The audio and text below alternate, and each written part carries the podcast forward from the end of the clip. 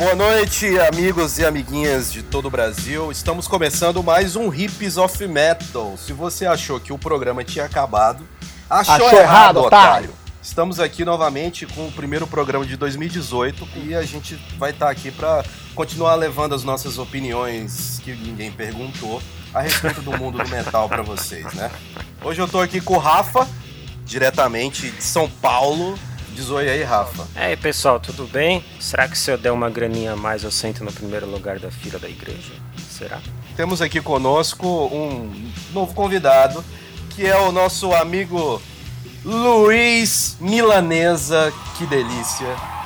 Diretamente de São Ai. Paulo também. Digo diz um oi aí pra galera, Luiz. Diz o que, que você faz, de onde é que você veio. Fala um pouquinho de você aí. Ah, gente, eu sou o Luiz. É... Poxa, cara, assim, eu não tava preparado pra falar sobre mim. Bom, eu moro em São Paulo, ouço metal há uma, sei lá, uns 20 aninhos mais ou menos. Baixista frustrado, achei que viveria de música, mas estava errado. Então, já que eu não consigo criar música, eu critico música e, e é isso aí. Tudo bem. Quem não sabe, critica. Quem não sabe fazer, Exatamente. critica. Justo. E aí vem a pergunta seminal, Luiz. Metallica ou Megadeth? Megadeth no conjunto da obra, mas nos primeiros discos Metallica.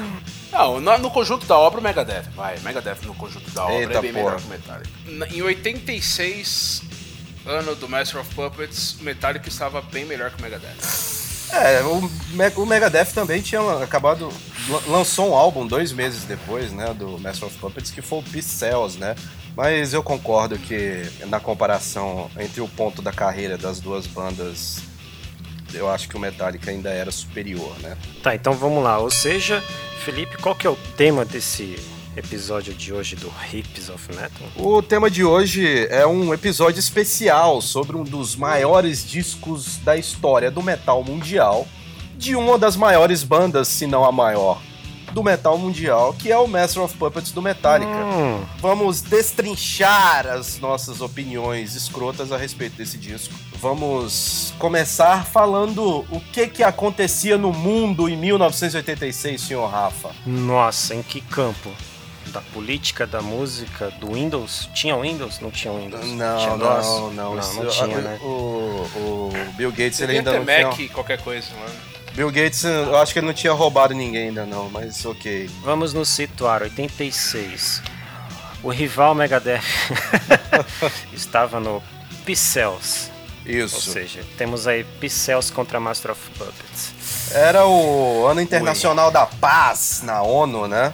Foi também. Paz vende, mas quem tá comprando? Isso É, aí. olha, olha, ótima ponte, cara. É lançado o famigerado Plano Cruzado. pra- que foi, que todo mundo sabe que foi ótimo pro Brasil, né? 86 também lançava um outro álbum chamado Raining Blood, do Nossa. tal de Slayer. Nossa, aí é desleal, hein, cara. Ó, tá ficando, tá ficando Caralho, pesado aí, hein? Que mais? Eu que acho mais que tem 86 foi um, foi um. O thrash tava já já tinha saído ali da Bay Area e já tava uma coisa mais bem consolidada, né, cara? Não digo que tava chegando na MTV, né, mas já Tem- também não era uma coisa exclusiva assim de apenas apreciadores do do underground, né, mas Tem outro, tem outro clássico que foi lançado em 86, né? Do Trash, Qual? que é o Pleasure to Kill, do Creator, né? É mesmo, rapaz. Pleasure to Kill de 86, caralho. 86. Eu tenho outro ainda, tem outro. Tem outro? Tenho. Summer in Time.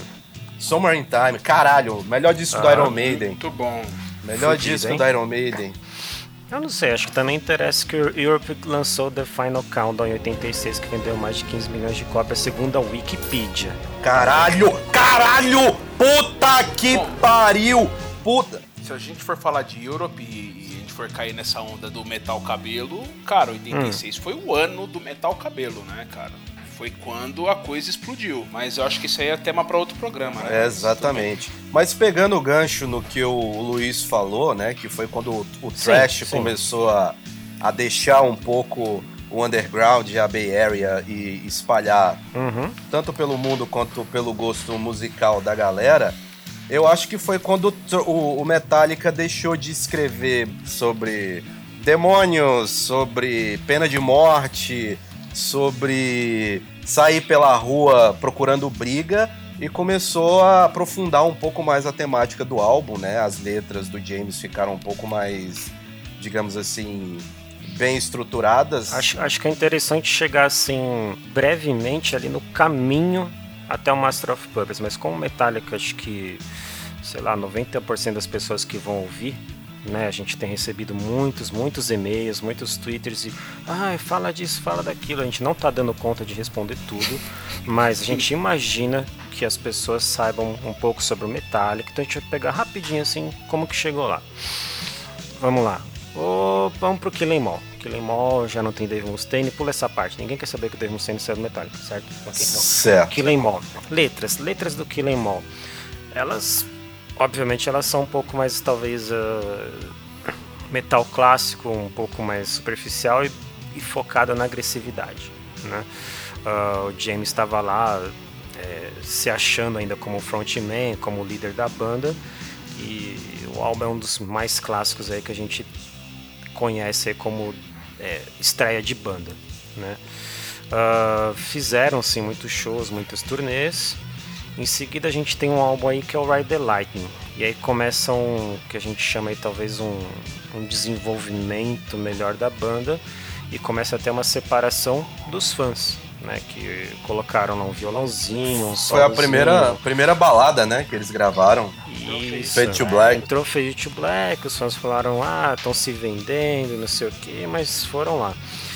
E continuaram com turnês enormes, com, com, com shows e, e vendagens boas, novos contatos, mas ainda no Ride the Lightning é, é interessante lembrar que o Metallica ainda não, não tinha dinheiro, né? Era a banda que tocava, juntava um trocado, mas não, não, sei lá, não comprava carros e apartamentos e coisas afins. Que, por que, que é importante falar isso? Porque na turnê do, do Ride the Lightning, na, na, na promoção do, do álbum em si, foi que eles começaram a compor né, o Master of Puppets. É ao contrário assim do que é, é muito feito agora, eles não, sei lá, pararam, entraram no estúdio e se concentraram para gravar o álbum. Eles já tinham muitas e muitas e muitas ideias durante o próprio Ride the Lightning, né? Acho que um, um clássico aí da, das músicas talvez seja Orion, que o Cliff compôs praticamente sozinho no baixo. E no estúdio foi meio que juntar as peças, né? Eles não sentaram no estúdio para compor. Então, o legal do Ride the Lightning é talvez que você tinha lá músicas como Call of Tulu e Fate Black, que elas destoavam um pouquinho do Killing Mall, talvez. Mais ou menos, né? Porque se você pegar o. Talvez a For, Horse, For Horsemen, que era a The Mechanics no Megadeth, é, você vê que o miolinho dela, que a única coisa diferente que o Metallica mudou é uma parte lenta, é uma parte cadenciada, que todo mundo acha legal, pelo menos eu acho legal. E acho que essas coisinhas foram dando uma, uma cara mais própria aí para as músicas que iam vir, vir a ser o, o Master of Puppets, né? E, e, assim, a, a influência do, do, Dave Mustaine ainda, ainda, ainda rolava no Metallica, no, no Ride, né? E, e, eu acho que o Ride é o seguinte, né, cara? Ele é total a cara do Master of Puppets, né? Porque eu, eu acho que o Killemon, uhum. na verdade, é um, é, um, é um cara meio largado, assim, né? No, o Metallica não, não deu continuidade ao, ao Killemon. Porque o Killemon, acho que ele era o que o trash foi desenhado para ser.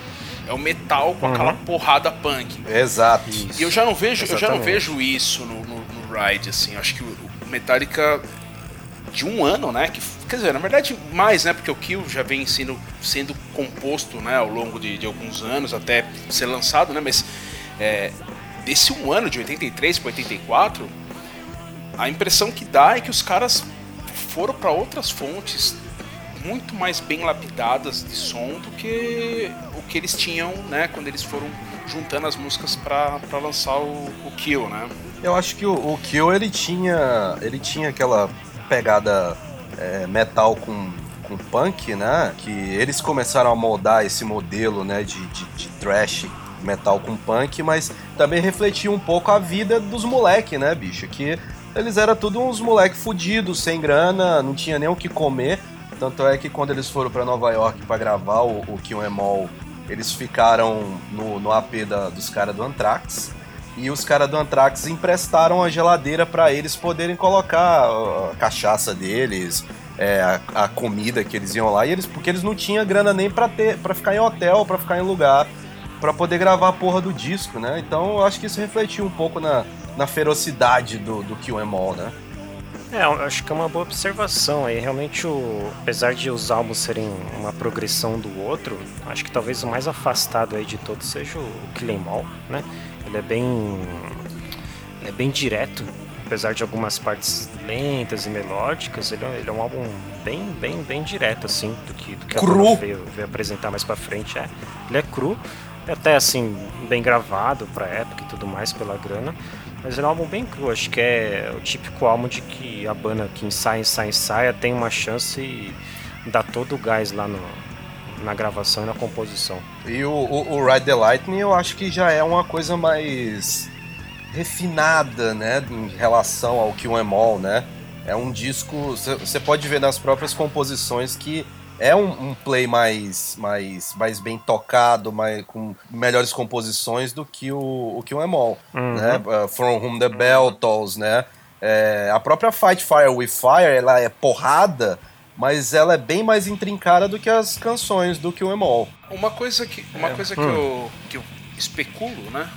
apesar de não ter tido nenhuma uma confirmação, eu acho que o fator aí foi Cliff Burton, né, cara? Porque no, no Kill ele entrou, né? Ele, ele veio do, do, de outras bandas, né? Do Trauma tal. Trauma. E, e, tinha o Dave, e tinha o Dave Mustaine também. Então, é, quando o, o, Cliff entrou, no, tanto é que no, no Kill Em All, acho que ele não participa da composição de nenhuma, exceto a Pulling Teeth, né? Anestesia, porque, né? Uhum. Enfim, mas de resto, ele não, não, não apita nada. E ele é um cara extremamente estudado de música, né? Virtuoso. Ele foi um cara que trouxe, ele trouxe influências diversas para os demais da banda, né? Então, por exemplo, essas introduções de violão, é muita coisa que, que vem dele, né? Eu acho que ele foi o fator trouxe essa diferença, né? Tanto é que depois que ele faleceu também não teve mais isso, né? Então, assim, você vê, os dois discos que ele participou mais ativamente do, da, da concepção até a gravação,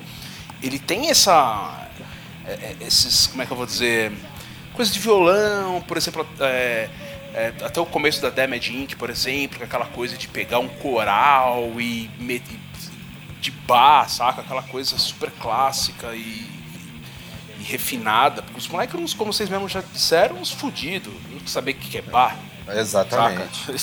É, ele que deu a liga pra banda, né? É, um, um livro que eu li, assim, o ganhei de presente aqui da patroa, aquele, não sei se vocês conhecem, Back to the Front, do Metallica.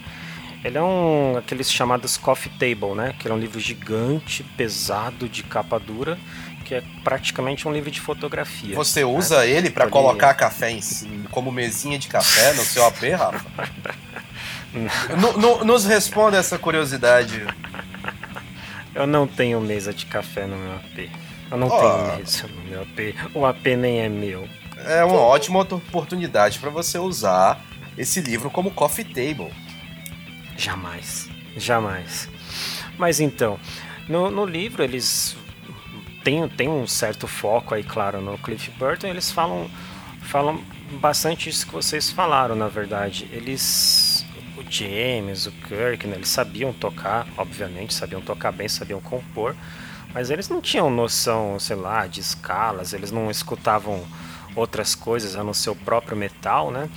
Só que o Cliff sim, o Cliff ele tinha um estudo de piano, né, de música clássica. Então ele, ele é um cara um pouco mais teórico e com talvez um espectro musical muito mais amplo. Aí eu escutava fulano tocando tal nota, ele já falava, não, troca para essa aqui. E aí o cara tocava de novo e dava certo. Né? Ele, ele tinha aquela função que talvez um, um tecladista normalmente tem, né? aquela coisa meio maestro. E, e, e, sem dúvida essas músicas que vocês falaram, é... Orion, por exemplo, é dele, né? Eu acho que a própria Call of Tulu tem, um, tem uma mãozinha dele e eu não acho que o, que o Mustaine compôs ela é, completa, porque ela é muito longa, ela é muito, muito complexa, mas aquela progressão do, dos acordes da, da Call of Cthulhu, sim, né, que é são as mesmas progressões de acordes da, do começo da Hangar, Hangar 18, Hangar 8. Eu acho que o Mustaine fez isso de, de, de, birra mesmo, né? Olha aqui como eu que compus. Ele jogou as mesmas notas na música só pra, só pra encher o saco lá. Mas enfim, o Cliff teve, teve um papel fundamental e o, o curioso assim de você observar é que ele morreu e não estava fazendo exatamente uma, uma super tour aí do Metallica, né? Eles estavam é, migrando o quê? O, dos shows que eles estavam abrindo pro Ozzy, que foi o maior feito na carreira deles até a, até a hora, que era em 86, e eles conheceram a Sharon, o pessoal, começaram a abrir pro Ozzy, abriram para estádios, né, para públicos completamente diferentes do que eles estavam acostumados a, a tocar. Não era um show específico de uma turnê do Master of Puppets que o álbum não estava exatamente lançado. É, e o Cliff ele morreu um pouquinho só depois né, do álbum ter lançado. Teve acho que uns alguns meses aí. Quase ele, ele, ele faleceu um ano e três dias, se eu não me engano, após o início das gravações do álbum do Master of Puppets, né? que o álbum, o álbum começou a, a, a, ser gravado em 85, né? Começou em setembro, terminou em dezembro. E uhum. na verdade foi um ano após o final das gravações, né? Que no dia 23 de dezembro acabaram as gravações e ele foi o primeiro a voltar para os Estados Unidos. Que ele terminou as partes dele no estúdio e ele já foi embora.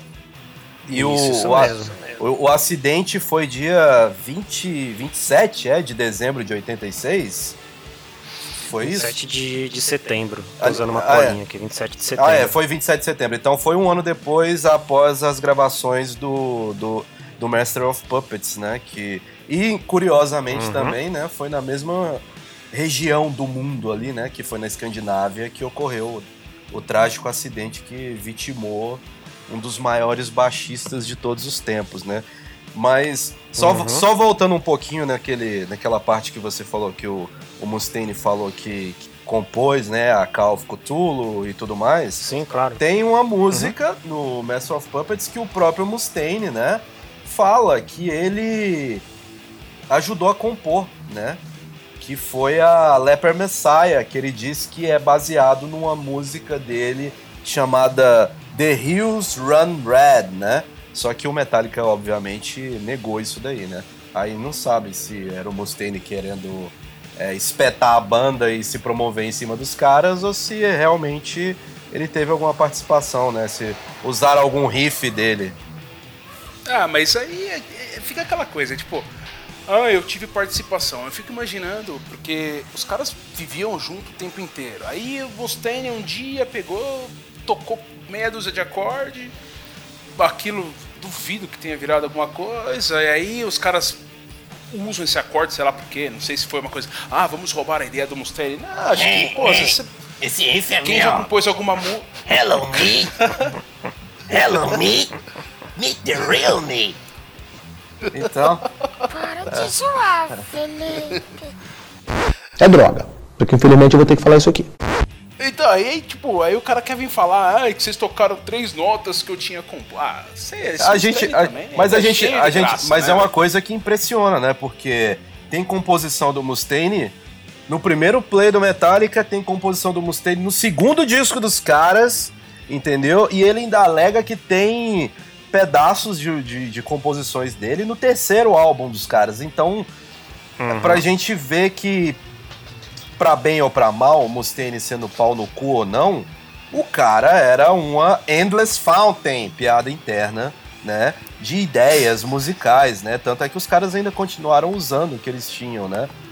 É, é, é inegável que o Mustaine teve uma. uma como se diz? Um, uma influência, mas como se diz, uma, uma impressãozinha digital, parte da impressãozinha digital no começo do Metallica, porque enfim, porque o cara era bom, né? Também. E sabia compor riff pra caramba. Ele tava ali no, no ninho do thrash metal, né? Então mandou muito bem. Então é óbvio que alguns riffs, alguns estilos iam permanecer. Mas também é, é muito claro essa, esse desenvolvimento do Metallica que foi se afastando cada vez mais desse começo que o Mustaine falava que fazia tanto parte. Agora, tal riff foi usado em tal música. Meu, os caras bêbado, droga, sala de ensaio. Ah, eu toquei esse riff uma vez lá, meu, para com isso. O álbum, o álbum completo por si só é uma obra completa. Se o cara escrever um riff ou dois, whatever, que ninguém lembre, é, eu não acho que mudaria, entendeu? Alguma coisa. Tocou, Ah, não e outra tocou. também, né? Se, se ele tivesse. Tá bom, é, alegar, eu também posso alegar que eu compus um riff não, qualquer. É, ele tem gravado? Até onde eu sei, não tem. Porque se tivesse. Tem algum documento enfim. assinado É. dessa porra? Tem alguma filmagem aí, desse caralho? Você pode provar o que você tá dizendo? Então, porra, então não fala merda, não fala que você compôs a porra da música. E outra, o, o, o- a diferença do Mustaine e do, do, do- do Kirk é o seguinte: o Kirk ele é um garotão de apartamento, né? Um, um, um cara que executa muito bem as coisas, f- cria do. do Steve, do Steve Vai, não, do. Como que é lá o outro? Joe Satriani. Então, quer dizer, é um cara. Mas o, o Kirk nunca teve um papel fundamental em composição, né? E o Não, vamos Mustaine tinha. admitir que o Mustaine, o Mustaine não, que o, o Kirk ele sola muito mal, né, cara? É o rei do não sabe dar um vibrato, o vibrato dele é horrível, o bend dele é horrível. Não, é igual falar do Lars, é um conjunto ali, pronto, e é isso aí. Ah, o, le- o legal é que, não sei se vocês lembram disso, mas quem produziu Ride the Lightning, quem produziu Master, são o mesmo cara, né? É o dinamarquês lá, o Fleming Rasmussen. Que nome, né, cara? Que nome. Inclusive falam que no estúdio, quando eles estavam gravando o álbum, ele ia conversar com o Lars, eles ficavam conversando em dinamarquês, só pros caras não saber do que, que eles estavam falando. Olha que o, Lar- o Lars era um pequeno pau no cu desde essa época, velho. A quinta série, o cara sai da quinta série, mas a quinta série não sai do cara, né? Exato. Ah, e sobre o. Fleming, o Fleming, ele, esse cara ele compôs também o Covenant do Morbid Angel. Só o Ah, é? melhor disco do Morbid Angel, é o produtor do Covenant. Sim, é ele Olha mesmo. só. The Ah, Man tô vendo aqui a fichinha himself. dele. Aí o Dave Mustaine vai falar que o ele vai falar que o que o Morbid Angel também roubou um riff dele. Mas por que, que é legal falar que é o mesmo, o mesmo produtor, o mesmo cara lá? Porque, novamente, o, o, o Metallica não tinha grana, né? E era tudo meio que. Não, não tão improviso quanto uma banda de, de boteco, mas não, não tinha. Tipo, sei lá, investimentos fantásticos, né? Então eles foram realmente lá pra Europa, pra Dinamarca. Se não me falha a memória, passou outro caminhão. Vai embora, Foi. vai embora, vai embora, vai embora, vai embora, vai embora, foi. É, eles ficaram boa parte do tempo na própria casa do, do Fleming. A es- Ah, my name is Flaming Rasmussen. Mas o isso foi isso foi na época do Ride que ele ficou na, na casa do cara, né? Ou no, no Master também, porque no Master eles já estavam pela Electra, né? É, foi a o pre... gravadora É, grande. era- eles Mas já devem mesmo ter ido- assim, mesmo assim, eles não tinham tanta grana, apesar de abrir É pro? Oz, era a primeira vez que eles estavam tocando aí com super arenas e coisas afins. Mas eles ainda ficavam um pouquinho lá no estúdio, desculpa, na, na casa do, do cara, jantava lá com a esposa. Às lá. vezes o estúdio E- era na casa do cara, não era não? Sim, sim, também. Eu achei que eles tivessem ido pra gravar o Master dois anos depois, como eles estavam pela, pela Electra, eles foram cheios da bala. Na verdade, a, a, a, estrela e o escambau. ia ser o primeiro Eu achei. disco deles pela, pela, por uma major, né, que era a Electra, só que na Aham. Europa eles ainda iam ser distribuídos pela Music for Nations, né, que era uma gravadora independente. Então eu acho que eles não ainda não tinham o status que eles têm atualmente, né? Não, não tinha não. É, o que aconteceu é que tinha assim um pouquinho mais de dinheiro, porque a própria turnê do, do Ride the Lightning deu retorno, né?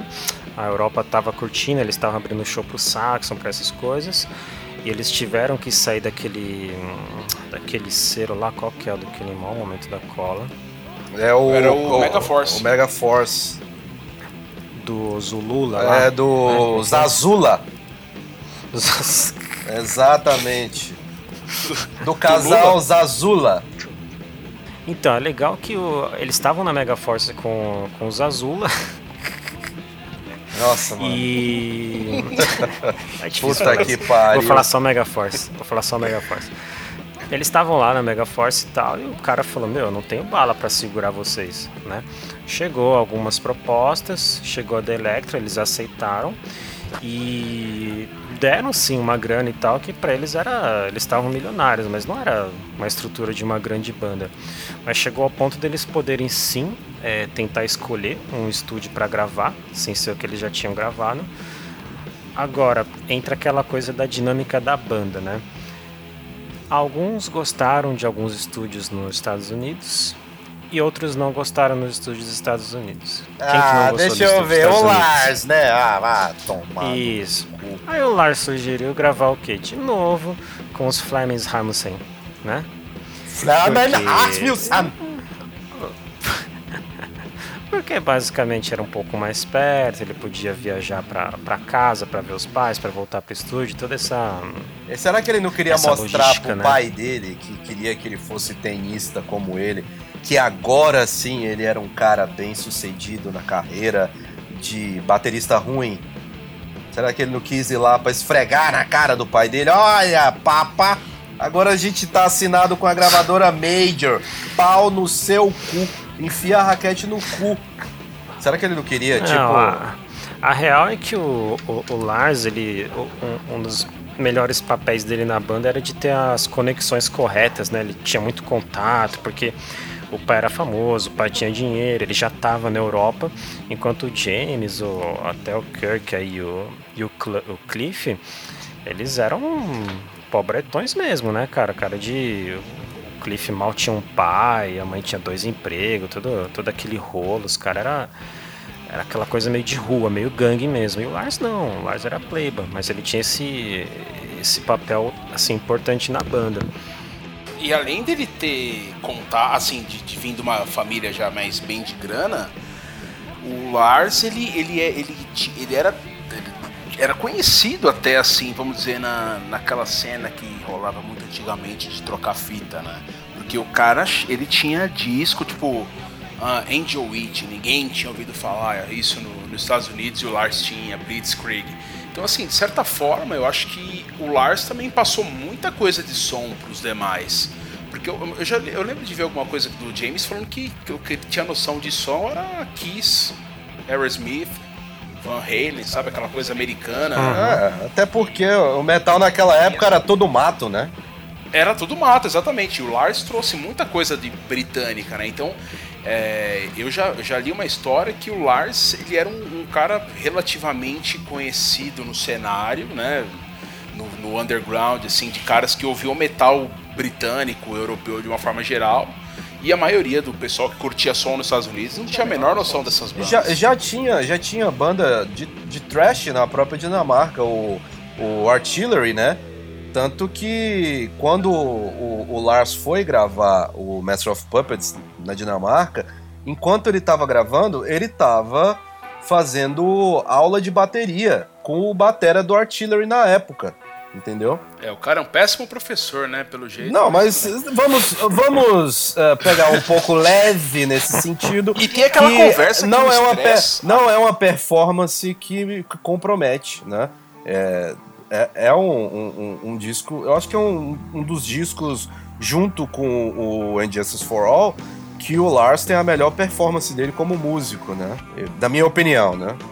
O Master of Puppets e o Injustice for All foram os discos que o Lars tocou melhor tecnicamente. Deve ser porque Uhum, era na época não. que ele fazia aula, né? Aí ele, depois ele largou a escola, né? Aí virou aquela. Isso aí que, que a gente tá vendo hoje, né? É, mas a impressão que dá é que parece que o tempo passa e ele vai piorando. Ele, ele, ele é um, eu, eu, eu acho ele um baterista preguiçoso, velho. Eu acho ele um cara. Não é nem que ele é ruim, eu acho ele preguiçoso, sabe? É, ficou, acho que ficou meio que um charme, né? Tocar mal. Eu tenho a impressão que o Lars curtiu essa esse esquema de tocar mal. Parece que, sei lá, o pessoal dá risada dele e tá tudo bem, sei lá. Porque tem aqueles vídeos que eles lançam, né, deles se aquecendo pro show. Mas caralho, o Lars não acerta uma, mano. Porra, velho. Eu já, eu já cheguei até a. a- 40 a- anos tocando e não, não acerta, meu. A música dele. Não é que a música dos outros, a música dele, pô. Já cheguei até a pensar, né, dele, tipo, ah, sei lá, virar, sair da banda e virar, ficar só na parte administrativa e, e, e eles contratarem um outro baterista, sei lá, um Dave Lombardo da vida. Ia ser do caralho, né? Mas isso aí é só nos meus sonhos mais loucos, meus delírios, né, noturnos que eu penso nisso daí. Ele nunca vai largar o osso.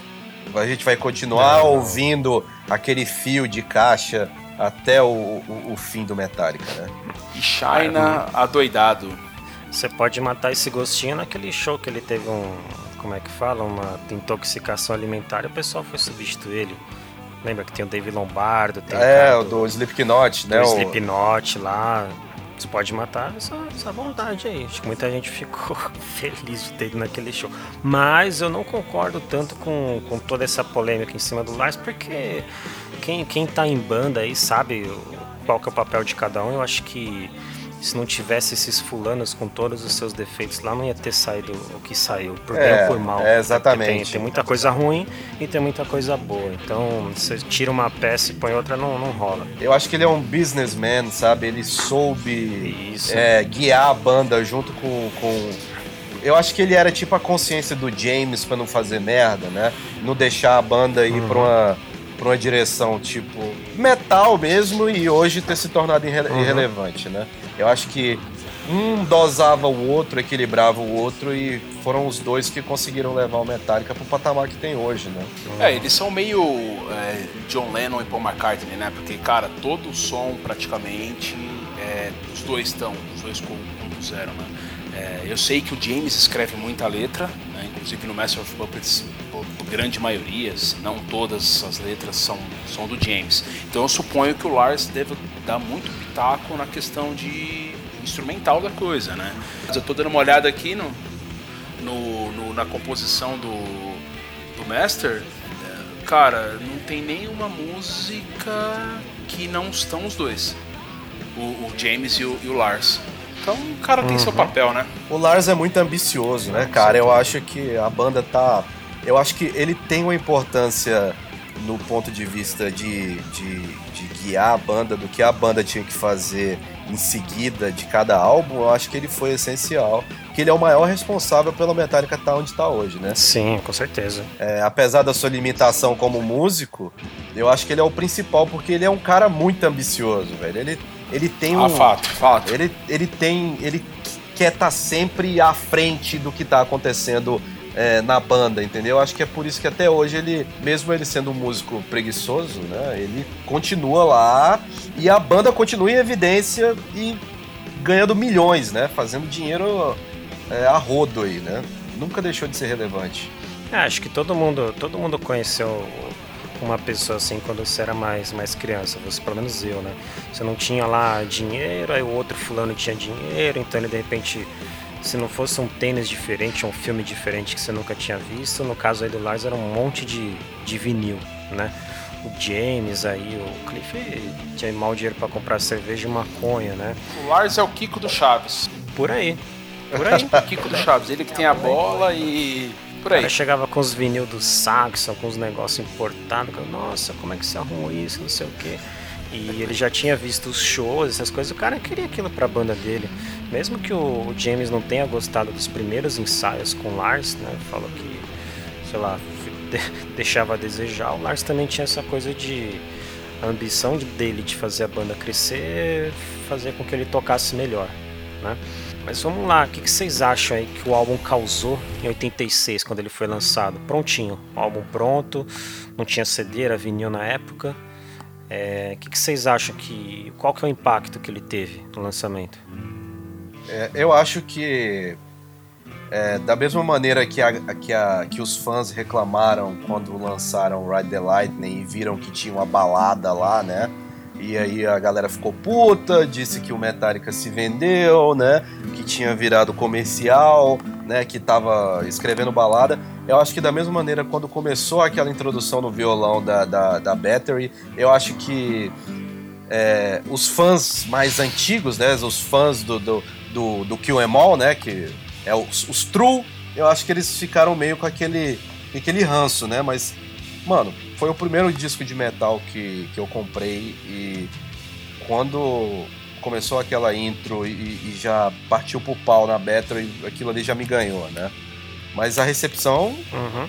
a recepção dos fãs, eu acho que continuou um pouco dividido, né? Eu acho que a cisão do Metallica, banda exclusivamente de trash, para se tornar uma banda é, mais ampla no, no, no- conceito do metal, acho que começou aí, né? Acho que ganhou mais público do que perdeu. Tá, e você acha que começou aí ou começou até no, sei lá, numa Fade to Black, hein? Eu acho que a Fade to Black, ela. ela Ah, O quê? eu acho que a Fade to Black, ela fez a galera criticar mais do que. quê? Seu cu. A Flade? Flade, é, Flade. Flade to Black, Flade to Black. Fade to Black. Eu gostei, Flade to Back, eu gostei, Flade to Back. Eu curti, vou falar. A Flade to Back. é. A Flade to Back. a- Agora já era, A back, agora nunca mais vai falar certo, você vai ver. a back to Back causou.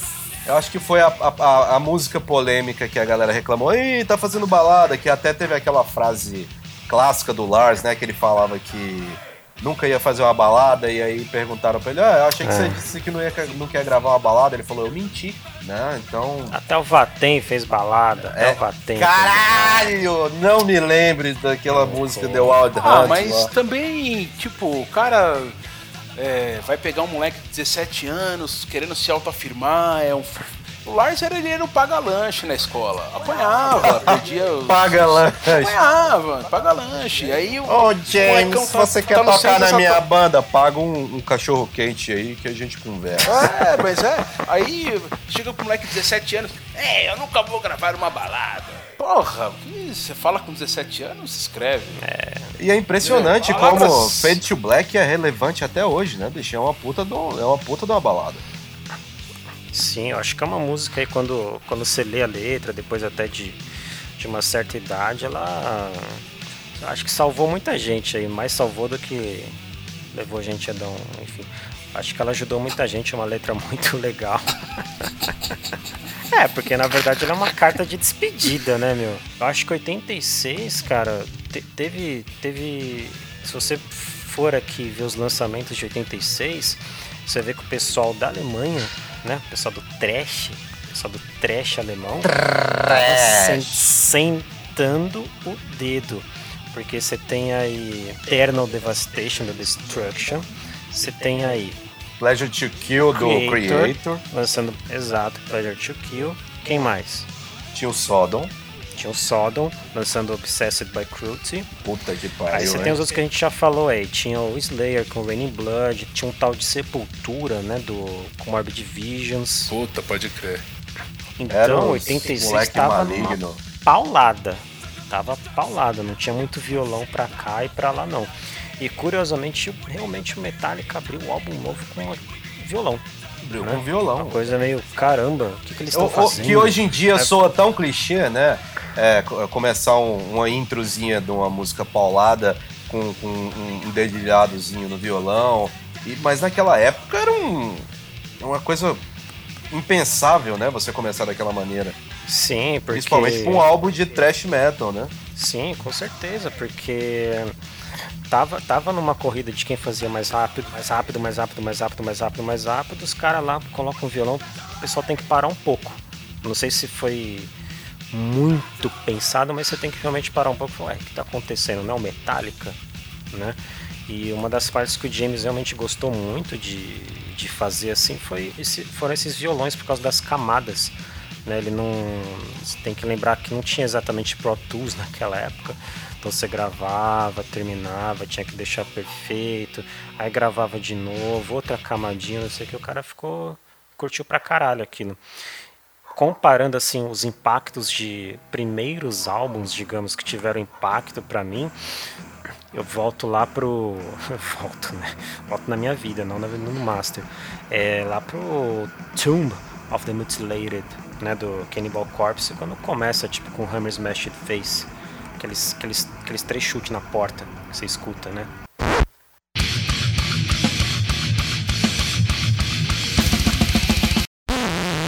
Aquelas três porradas antes de chutar a sua É. cara, né? Você fala, nossa, o que, que é isso? Pelo menos eu tive esse impacto, né? Então, eles começam com o violão, tem um puta impacto. É uma produção para época boa, um som de guitarra que você não, não costumava ouvir, né, por ali. Não, é, O não, não era aquele um- som abafado que tem aquele eco, né? Tem aquele reverbzinho no fundo, né? É um, é um, Não, é- era um é- som bem limpo, né? Até pra época. Era um som limpo, né? A gente chama de. É, é fake, né? Que é aquele som meio. Não é exatamente totalmente comprimido, mas ele é um som limpo, direto na sua cara. É, e ele fez questão de gravar duas ou três guitarras por canal, né? Pra ficar bem, bem forte e conseguir aquele, aquele som que ele queria. Eu acho assim que na época todas as bandas que, que eram do, do círculo ali do, do Metallica, eles começaram a pensar um pouco, né? Caralho, o que que, que tá acontecendo? O que que a gente vai fazer? Pra onde esses caras vão? Pra onde a gente vai? Né? Mas pra mim o impacto tanto na mídia quanto no meio, quanto em rádio, quanto em, em shows, foi, foi muito legal. E acho que também foi um dos primeiros, um dos, das primeiras turnês que o Metallica realmente é, avançou no sentido de ser banda principal e de ter uma identidade e um palco, né? Eles levaram lá aquelas cruzes que você vê no- nos encartes lá do álbum. Tinha um cenáriozinho referente ao a capa do álbum, né? Isso também já estava dando uma, uma cara de uma banda mais, mais, mais pensando em ser algo maior do que era, né? Isso era muito legal. E sobre a turnê, tem um lance que eles tocaram no Monsters, né? Eu tô vendo aqui agora, não que eu sabia isso de cabeça, né? Mas eles tocaram no Monsters junto com quem? Tchananã. Bon Jovi e Rat para 70 mil fãs. Caralho, Bon Jovi Rat, velho. A gente até esquece que nessa época, né, lá na, lá, lá na Califórnia, principalmente ali na região de Los Angeles, que o Metallica é de Los Angeles e foi pra São Francisco, né, pra Bay Area, É. pra estar envolvido na cena do trash, mas em Los Angeles, o, o que mandava era o glam, né, era o metal cabelo, né, É. era o hair metal, era, Era o... Metal Cabelo. era o Bon assim, Jovi, eu- no começo tinha.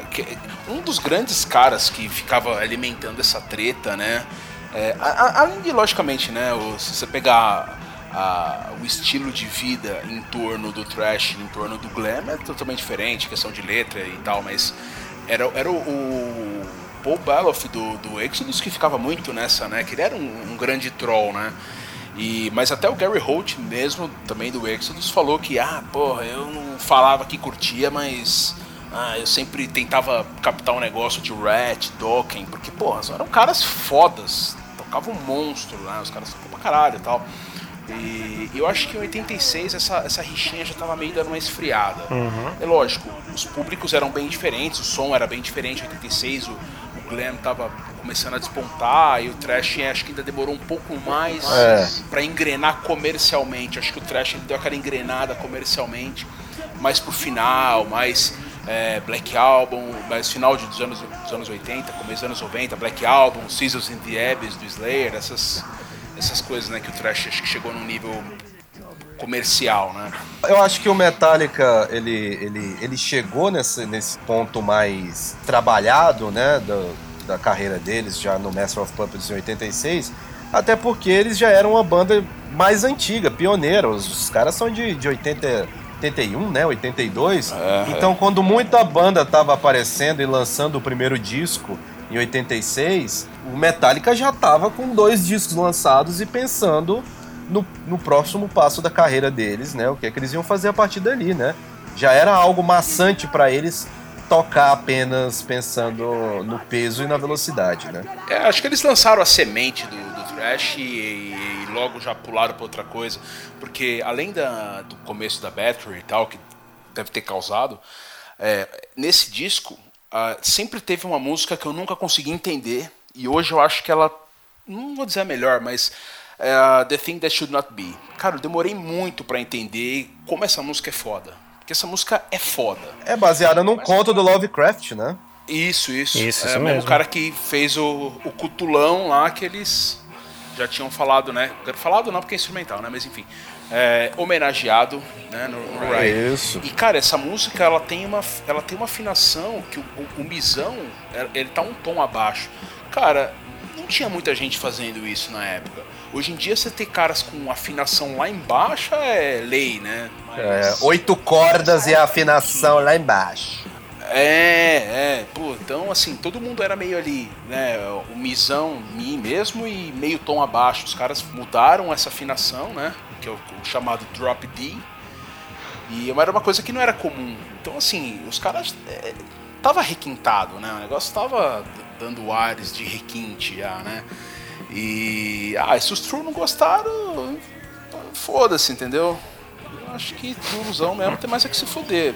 Mas isso é uma opinião minha que não reflete a opinião Os do caras canal. os cara vão te pegar, velho. Os caras vão te pegar Ah, na Augusta, hein? mas não sei se eu concordo, eu tô em São Paulo, é meio complicado. Os caras os cara vão te pegar na Augusta, velho. Você se liga, hein? Não, o True, True mesmo é na. Como que é lá? Na Fofinho. Mas. Caralho, peraí, peraí, peraí, peraí, peraí. Mano, um clube que só toca banda true, podreira, o clube se chama Fofinho Rock Club. Sim, senhor. Puta que pariu. Caralho, velho. Devia ser trevozinho. Eu né? fico imaginando o mascote tipo o boneco da Michelin, sabe? Assim, o. o ou então o garotão lá do Caça-Fantasmas, aquele boneco de marshmallow lá. Não, não faz sentido, velho. Monstrosity que o diga. Eu- nossa. Monstrosity que o diga. Vai rolar o show do Monstrosity! Aonde? No Fofinho Rock Club. Ah, vá! Cara, isso, isso, isso é muito corta tesão, é que o que o Joy isso aí, caralho, velho. Você imagina os caras, não, vamos gravar um álbum ao vivo lá na, no Brasil do caralho. Gravado live from Fofinho, puta que pariu. Vai ter que fazer igual Os essa. caras tocavam uma música, os caras tocavam, não aguento mais, cara, tá muito calor aqui, ficar meia hora fora, voltava. Tocava meia música, ai caralho, não aguento mais, voltava. Tocou acho que, sei lá, seis músicas e pronto. Mas a ignorância é uma. aí, Como diz o velho ditado, a ignorância é uma benção. Cara, deve ter uma par de cara aí tocando na Noruega, com aqueles nomes que só tem consoante. Você pensa, pô, deve ser tipo Bardo Trevoroso, Sete, Pele, Sete Peles Club. Aí você vai ver, é Bardo Adalto, sabe? Welcome to Bjorn's Bar. É, e você tá achando, caralho, porra, isso aqui é coisa do, do, do- do canhoto e tal. Não, é fofinho também. Como é que é? Os caras da Noruega com nome que só tem consoante. É, só tem consoante, É, né? Extrema o- e tal. Ishan, Ishan, cuidado. É tipo Israel. islandês. I- Islandês tem uma letra que é uma linguinha, parece uma linguinha de uma boquinha com a linguinha de fora. De ficar mexendo aí com coisa que não sabe, moça. Tá, porra. Co- co- começou, começou. O Rafa tá possuído. Rafa tá possuído pela Samara, tá? Ah, meia-noite e vinte nessa porra. Mas então, né? É. Deixa eu abrir a pauta aqui. onde eu parei. Ó, pra quem tem muita curiosidade, tem um livro aqui que é muito legal que é o. É o Back to the Front, né? Ele comemorando aí o que que era? 30 anos, é isso, gente? Não tô meio. É, 30 anos, é 30 né? anos. Terceiro, 96, 2016. Um livro bem, bem caprichado, se você procurar em ofertas, aí às vezes aparece. Eu peguei numa É o livro da mesinha de café. Exatamente. Peguei nessas ofertinhas aí, até que deu em conta. Muitas fotos, muitas histórias. Tem uma cronologia aí da turnê, o que estava acontecendo até a morte do, do Cliff, né? Vou falar um pouquinho sobre isso já já.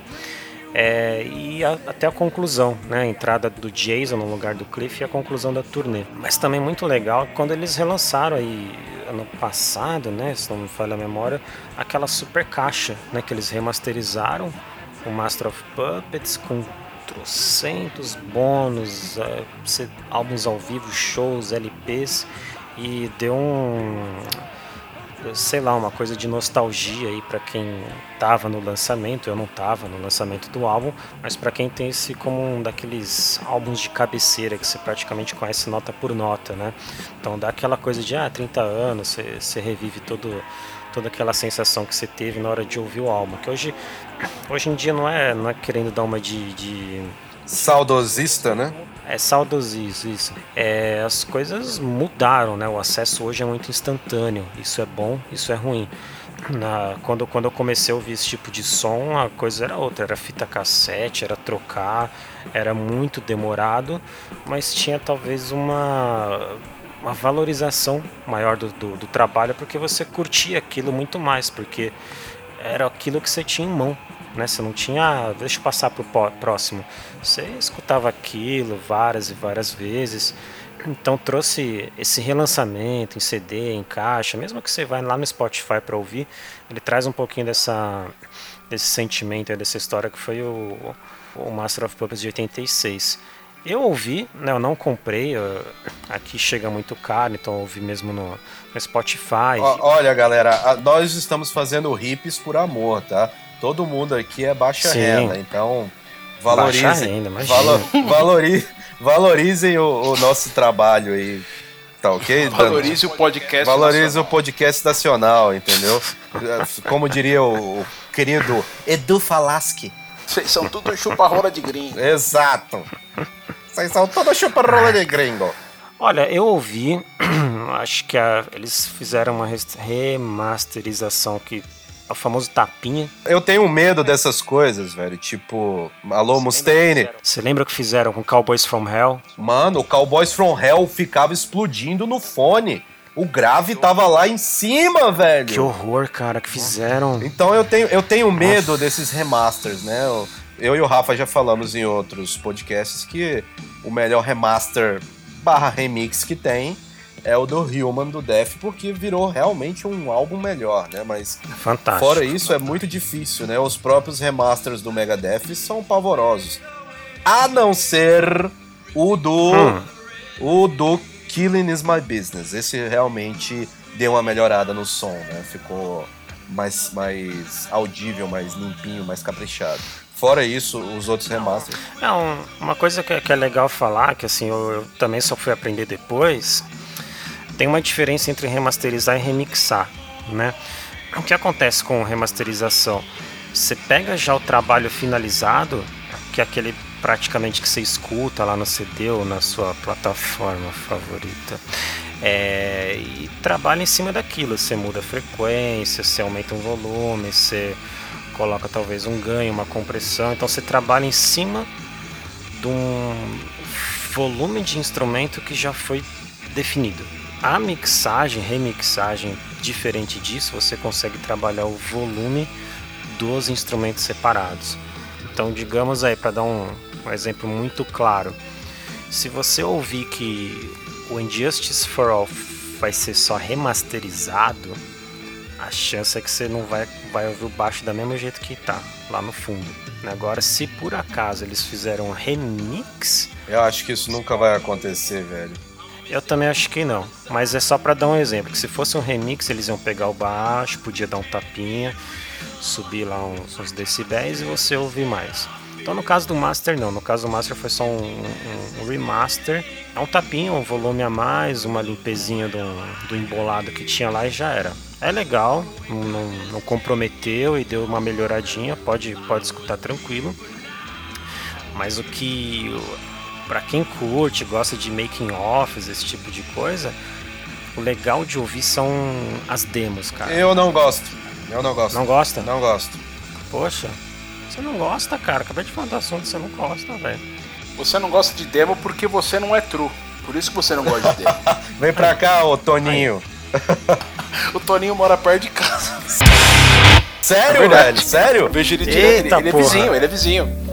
Revelation. Um abraço, Toninho, você é foda. Um abraço pro Toninho. Um abraço Sempre pro Toninho. ele em porta de show. Todo show ele tá lá. O Toninho é uma, é uma, Toninho. É uma instituição do metal nacional, velho. Com certeza. Pô, podia convidar ele um dia, hein? É mesmo, é mesmo. A gente, a gente vai fazer um especial Sepultura ou Crisium, a gente convida ele. Então. Mas enfim, ouçam, ouçam lá que é legal que tem demo, tem os caras pegaram aquelas fitinhas com riffzinho gravado separado pra você ter noção de como que eram as músicas, como que Welcome Home tinha um pedaço da Orion, Orion não estava pronta. Ah, mas esse é o trampo do produtor, né? E ainda falando sobre esse lance, né, voltando um pouquinho, você falou de, de masterização e tal. Uhum. É, tem um, um, um, camarada meu que ele é fanático por LP, né? E uma vez eu trocando uma ideia, ele, ele mudou bastante minha, minha, minha ideia, né? Por que, que o LP é tão cultuado? Primeiro, se você, você tem que ter um bom aparelho de som para captar essas nuances, né? Vamos começar por aí. Sim, sim. Mas segundo, ele falou uma coisa interessante, foi o seguinte, que o trabalho, né, do, do Master of Puppets, né, que nós estamos falando, não é, não- o- a obra não se resume ao trabalho de gravação dos quatro integrantes. A produção, ela faz parte da obra. E então, a partir do momento que você remasteriza, né, como você mesmo falou, remasterizar também não é, não é é, tanto matar a obra original, né? Mas remixagem, por exemplo, como rolou muito na- no começo de- de- da, da transição de discos que foram feitos né, em LP, né? Pensado em LP pro CD, houve muita remixagem das coisas. Então, cara, é tipo você pegar uma obra aí, tipo a Mona Lisa, e mudar o fundo, sabe? É, a obra não é só os quatro, não é o trabalho dos quatro integrantes da, da, da- da banda. É também toda a questão de, de- de masterização do, do produtor, que o produtor bom, ele, meu, tira uma parte de coisa. Tanto é que eu vendo esse, o box do Metallica, é, as demos, você vê que, porra, a ideia é boa, né? Talvez até por saber do resultado final você julga que a ideia é boa, né? E. Mas assim, crua de tudo e no final tem um resultado absurdo. Isso é, é, é- é a banda, né? Mas é muito produtor também. Então dá pra dizer que o produtor ele, meu, é tipo um quinto integrante aí. Produção ruim Sim, mata né? muito disco, né, velho? Produção ruim Exatamente. capa exatamente. muito disco, né? Porque a galera acha que a, a função do produtor é apenas técnica, né? Mas ele também coloca muita ideia ali, né? Ele, ele recorta outras partes, corta muita coisa, né? Por exemplo, no, no próprio Master of Puppets, né? é, tinha uma música que se chamava Only Thing, que eles cortaram e fizeram duas músicas, que é a Welcome Home, né? E a Orion, né? Então uma música só virou duas.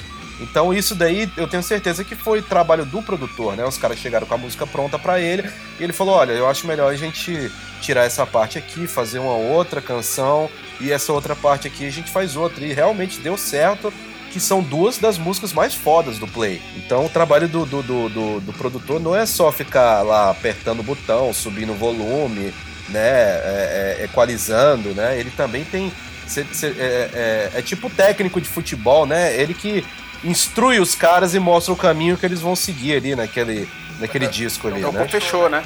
É o pô fechou. Tem que ter caixa de areia, tem que ter caixa de areia nesse estúdio e aí. outra. Que é isso, cara? O que, que foi isso? o, o- e o produtor também, ele tem um lance que é o seguinte, a ordem das músicas. Isso é fundamental. É, Você- isso é verdade. você- é é uma coisa que você não dá valor até você escutar um disco que está na ordem errada. Então, por exemplo, o Master of Puppets. Cara, Battery. Começa com aquele violãozinho, os Tru já dá aquela arrepiada.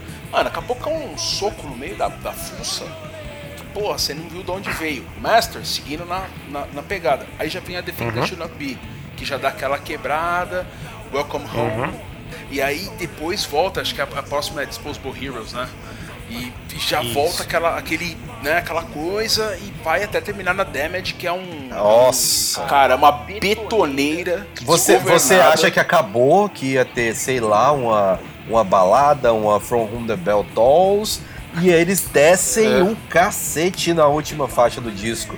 Porque a Damage, ela é. um- ela é- tem palavras, eu não sei qual que é o adjetivo. Ela é chucra, no bom sentido, chucro brutão.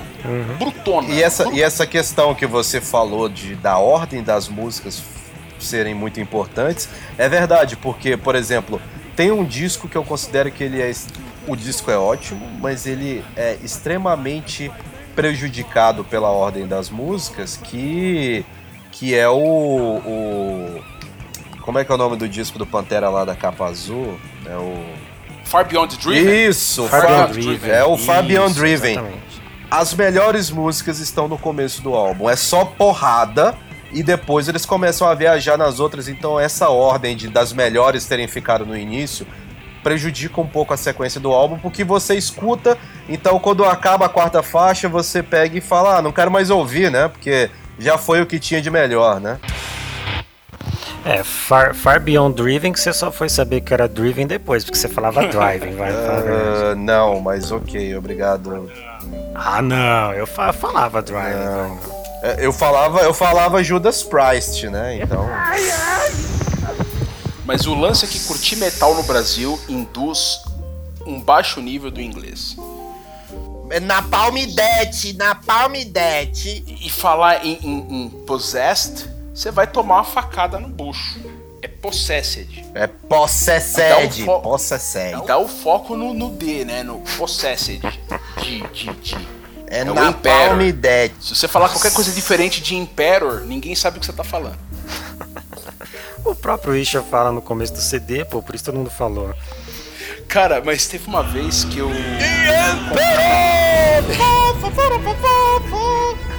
Não, ele Ah, fala sa- The Emperor. Fala de Emperor? Mas, mas você acha que o cara presta atenção nisso? O cara tá Não, pensando mais no Tá culto ao cheio, demônio de, do que... tá cheio de pronúncia errada e escrita errada no álbum, cara. Teve um- uma vez eu fui comprar o, o Master of the Rings do Halloween. Aí cheguei na loja e aí o cara, o cara não tinha e o cara cismou comigo que era Master of the Kings, porque o R é meio puxado. É que aí no caso não é bem pronúncia de inglês, mas enfim, lembrei dessa história. O que eu quero dizer é o seguinte, na galeria do rock você tem que saber falar. Você tem que saber falar o dialeto das ruas, meu. Você tem que Exatamente, falar a língua vem do povo. É, é Emperor, é, poss, é Possessed, Cannibal Corpse. Mortal Kombat. Mortal Kombat, exatamente. Agora você. Não vai com, não vai com Pantera. Se você falar assim, ah, você tem uh, quais discos do Pantera você tem? Tem nem ou não? Pantera. Ah, cara, É mas um- Pantera. uma, uma das piores aí é Dream Theater, né, cara? É Dream Tite, é Dream Tite. Você fala, tem o novo do Dream aí? Pronto, acabou. Eu, eu tenho meus pitacos sobre coisas que vocês falaram, mas eu vou tentar lançar uma, uma pimentinha. Sim. Eu sei que tem muito purista ouvindo, centenas de e-mails enviados falando que Milhares ah, vocês estão tweets." errado, vocês estão tudo errado, vocês estão falando bosta. Tá bom. Se o Master of Puppets termina com Damage Inc. Vocês acham que ela deveria ser uma bônus e terminar com Orion, na verdade? Olha, olha. Polêmica! Exclamação! Não, eu acho que não. Porque não. Ah, Se, se, se ah. Cliff tivesse morrido Ai. antes do lançamento, eles fechariam o álbum com Orion? Olha. Cri, cri, Entendeu? Entendeu a sacadinha? cri, Entendeu? cri, Tempo. cri, cri. Eu acho que teriam invertido a ordem, né? Teria sido Hum. Damage Inc. depois ia ser Orion. Podia ser, né? Mas assim, eles limarem a, a, a, a pra lançar como bônus, eu acho que não. Não, mas gente, também é o seguinte, né? Se eles tiram a Damage, que não é uma música curta, na verdade não tem música muito curta, né? Pô, o disco ia cair pra quanto? 40 minutos? Sei lá quanto tempo tem esse disco? Acho que precisava ter mais sustância aí, né, meu? E a Ah, música é boa pra caramba, né, velho? Ah, a música é boa, mas é pra se pensar, hein? ó. Se é pra tirar uma, é a Disposable Heroes. Orion que eles, eles nunca tocaram ao vivo, né? Eles foram tocar ela ao vivo desde o lançamento do, do Master of Puppets. Eles foram tocar ela em 2006, né? Aquele show que eles gravaram tocando o Master of Puppets na íntegra, aquele Escape from the Studio, né? E Sim, sim. eles foram tocar ela ao vivo ali. Foi lá no. Foi na Coreia, alguma coisa assim, não é? Do norte ou do sul? Ah, na melhor Coreia, porra. O Kim Yong-ju tava. Kim Yong. Hum, hum, tava lá presente, né? Na Coreia do Norte, que é a melhor Coreia. Silence! Aquele. Silence! I kill you! Silence! Ah, é, mas uma das coisas aí que, que falou e eu queria voltar é a produção, o som do álbum. O, o, o James, principalmente na parte de guitarra, né? Ele foi muito específico com o som que ele queria, né? Você vê que é um som bem diferente se você comparar aí talvez com com, com Ride the Lightning, né? E também como esqueci agora quem falou, é, a, a gravação e a produção por, por consequência é uma coisa que é, é, é muito característica de um álbum, né? Você Você, você vai ouvir o Injustice, você tá associando o Injustice, aquele álbum com aquela produção, sem praticamente nada do baixo. Quando você vai ouvir o, o, o Master também é a mesma coisa. Então é muito delicado essa questão de relançamento, reproduzir. Eu sempre, eu sempre fui a favor aqui com, com quando conversa com o Felipe, com o pessoal, que você quando relança, eu acho que você tem que manter a original de alguma forma. Então você vai lá, Master de 30 anos de aniversário, edição original, edição no sentido de gravação, né? A gravação original, a gravação remasterizada e pronto. Porque o que, o, o que eu tô sentindo aí com, com o passar do tempo, com o Spotify, é que tá difícil de achar as versões originais, cara. Você É. vai procurar um countdown e orfanês, você só acha refeito, remaster e você não acha original. Cara, Né? a- ali é um crime, né? Porque principalmente no caso aí do Megadeth aí, abrindo esse parênteses pro Mustaine, eh, as originais são superiores aos remasters, né? Sim, sim. Tem álbum que não, não precisava mexer, cara. Você, você sempre quer ficar com os originais, né? Eu não, eu não, o, o Metallica eu só ouvi os remasters do do Kill Em All e do e do Ride the Lightning, né? Eu não ouvi ainda o do Master of Uhum. Puppets pra opinar, mas os dois primeiros foi um trabalho bonitinho, bem feito, né? É, não mexeram muito na estrutura, né? No, no, no volume, Não, no, não. no, no- no grave, ficou bem, bem. Só deram uma, um- tiraram um pouco da poeira da parada e relançaram, né? É, pra quem usava o Winamp, né, o saudoso Winamp, é usar o equalizador do Winamp ali, dar um tapinha e pronto, já era. Acho que, eu acho que vale a pena, é, é um, é um remaster bem feito. Mas ó, o seguinte, cara, voz do James. Foi o primeiro disco que o James está com voz de James. Porque no, no, no Ride ele ainda tinha aquela vozinha. Get Christ! Sabe É. aquela coisa adolescente espinhenta. Eu, eu tava ouvindo, eu tava ouvindo os bootleguinhos do Metallica dos anos 90. Cara, eu não conheço o James, né? Enfim, mas ele me parece um cara legal. Mas nos anos 90 eu tenho vontade de enfiar a mão no meio da cara dele, velho. Completo insuportável, cara. Eu não aguento ele. Eu não sei como é que os caras da banda não chutaram ele, velho. Che- quase chegou É, a, a isso. real, né? a, a real é que o Black Album fez um sucesso que, entre aspas, eles não esperavam, pelo menos na magnitude. A, quase acabou com a banda, com a saúde dos caras. E chegou um ponto que falaram pra ele, ó, você vai ter que tipo, aprender a cantar. Você não vai poder ficar cantando no drive o tempo todo, 200 shows por ano, que você não vai durar mais 5 anos. É, inclusive, inclusive várias músicas do- das tours, quem fazia as mais antigas, as mais pesadas, era o Jason, Uhum. né? Era o Jason. Era isso que eu achava foda no Jason, né? Era, era os backings dele, né? E até quando ele cantava as músicas ele mesmo, ele, ele tinha um vocal muito foda, Uhum. velho. Ele tinha um vocal foda. É, bem Motorhead. Bem né? Motorhead, bem, velho. bem boteco, né? Era, era foda. É, é, é difícil, é uma, talvez um assunto até para para um outro, um outro episódio que é falar dessas transições, das caras da banda, né? De que, das mudanças, mas é, foi, foi foda ver o Jason saindo, cara. Porque ele tinha atitude, quem- né, cara? Ele não era um baixista é, bom como, como era o Cliff, né? Técnico como ele, né? Mas ele era um cara de atitude, né? Ele, ele no palco ele era, ele era destruidor, né? O próprio Trujillo é um, é um baixista tecnicamente superior ao Jason, né? Mas o Jason ele, ele tinha a aura é, que o Metallica desenvolveu após o, o falecimento do, do Cliff, né? Ele, ele, ca- ele casou bem com, com o direcionamento que a banda tomou a partir dali. Apesar deles terem sacaneado ele e tirado o baixo dele do, do mix do Injustice, né? Ele continuou ali, entendeu? Os caras dando porrada nele, falando que ele, que ele não merecia estar ali, mas não tem tu, vai tu mesmo, e ele continuou ali resistindo bravamente e mandando muito bem, velho. Ele mandava muito bem. Eu achei esquisito sair da banda porque depois de tudo isso, tipo, depois de, de I Disappear, Load Reload, sei lá, eu achei que ia ficar até o fim. Ele, Agora, ele tava aquela saco pergunta- cheio, né, velho? Ele encheu o saco, velho. Ele, ele, E ele fazia muita coisa paralela, né? Ele tinha projeto com, com o Andreas Kisser, com O. Quem que o o, Andreas Kisser não É. tem projeto? Sim, mas assim, Quem? com o Devin Townsend, Eu tenho um projeto né? com ele. Aí, tá vendo? Ah, abraço aí, Andrés. Não, relaxa. é Andréas, um abraço pra você aí, tá? Te curti, te curti pra caralho. Tá? Endless Fountain. Cliff Burton. Vou falar um pouquinho do Cliff Burton. Se a gente já falou como que é o- a participação dele na banda, que ele era um cara praticamente maestro, ele sabia de teoria musical, ele tinha um, um espectro de, de conhecimento de música clássica, de todos os instrumentos.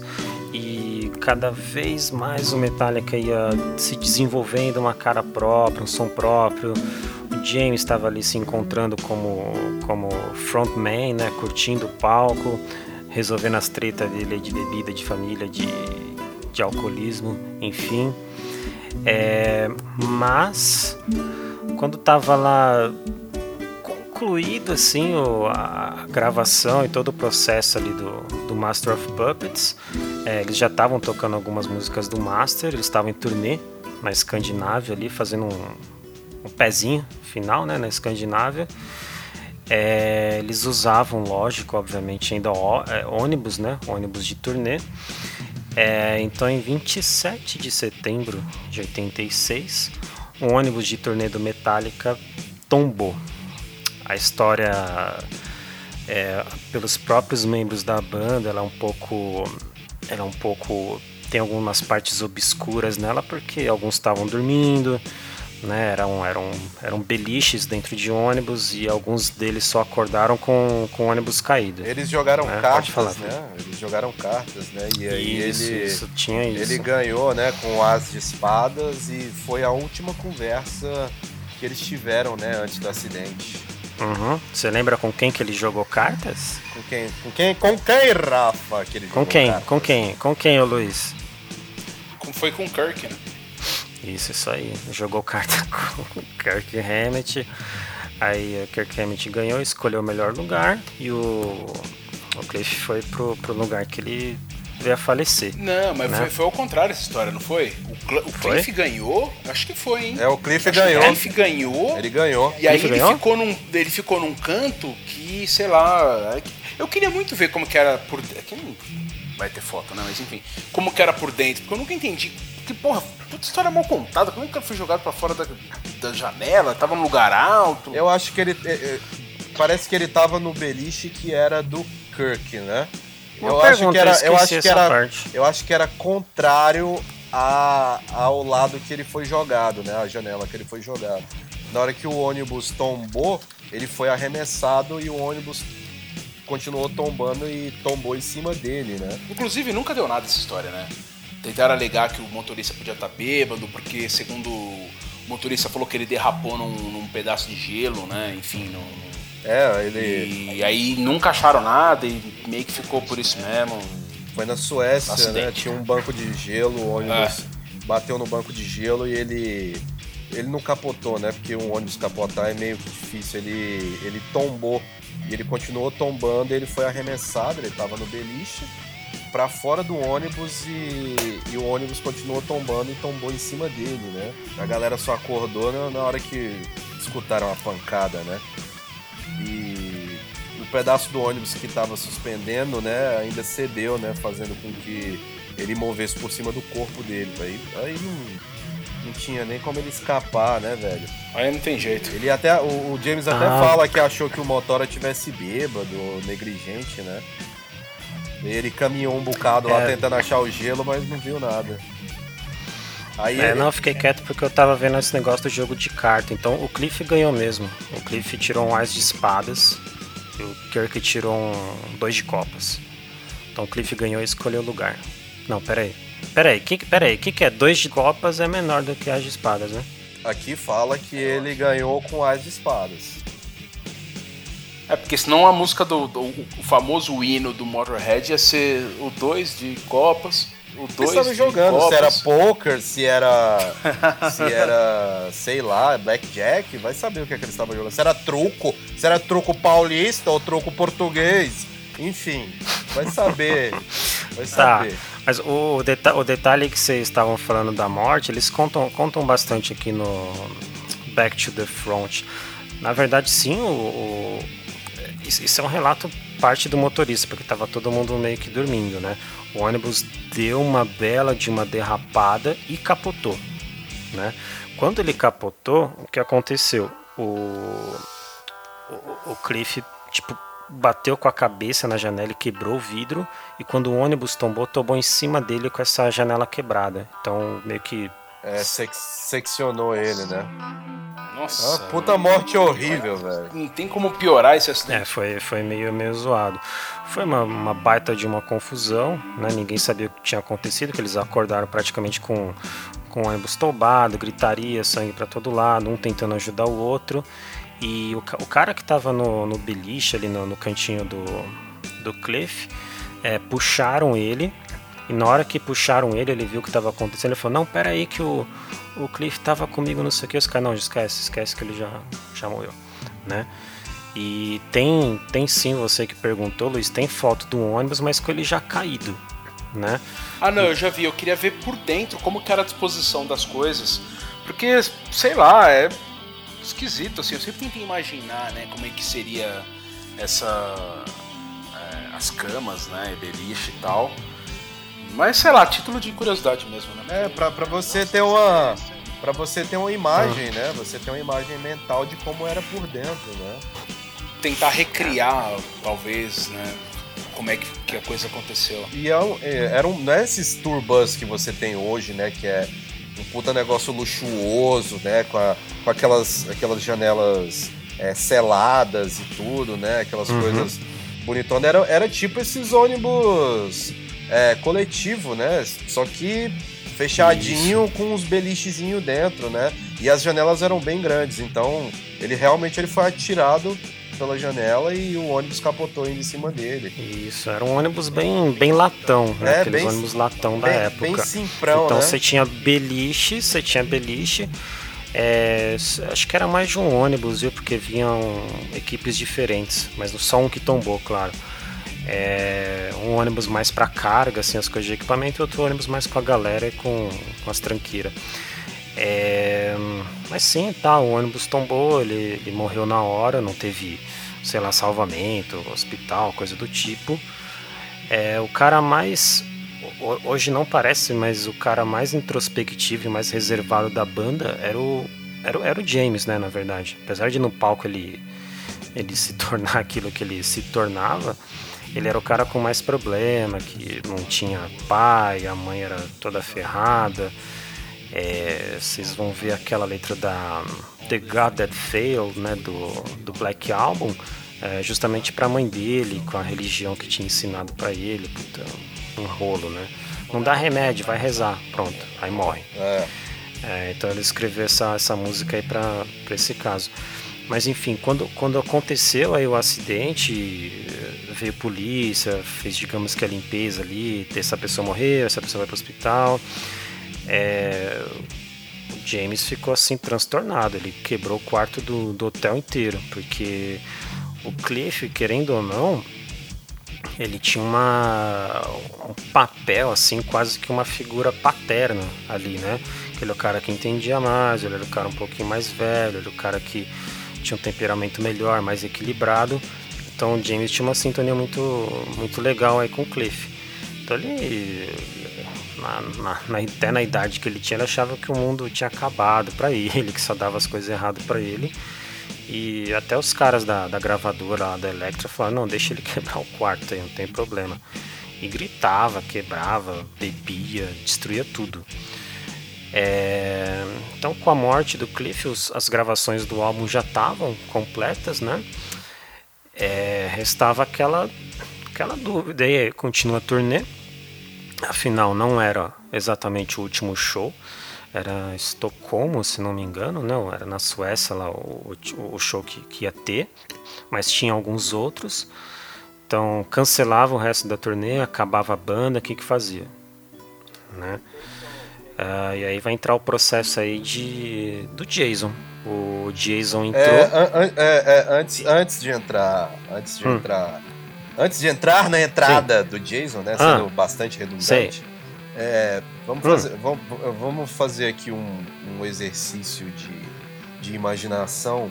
É, se não tivesse ocorrido essa tragédia com o Cliff, né?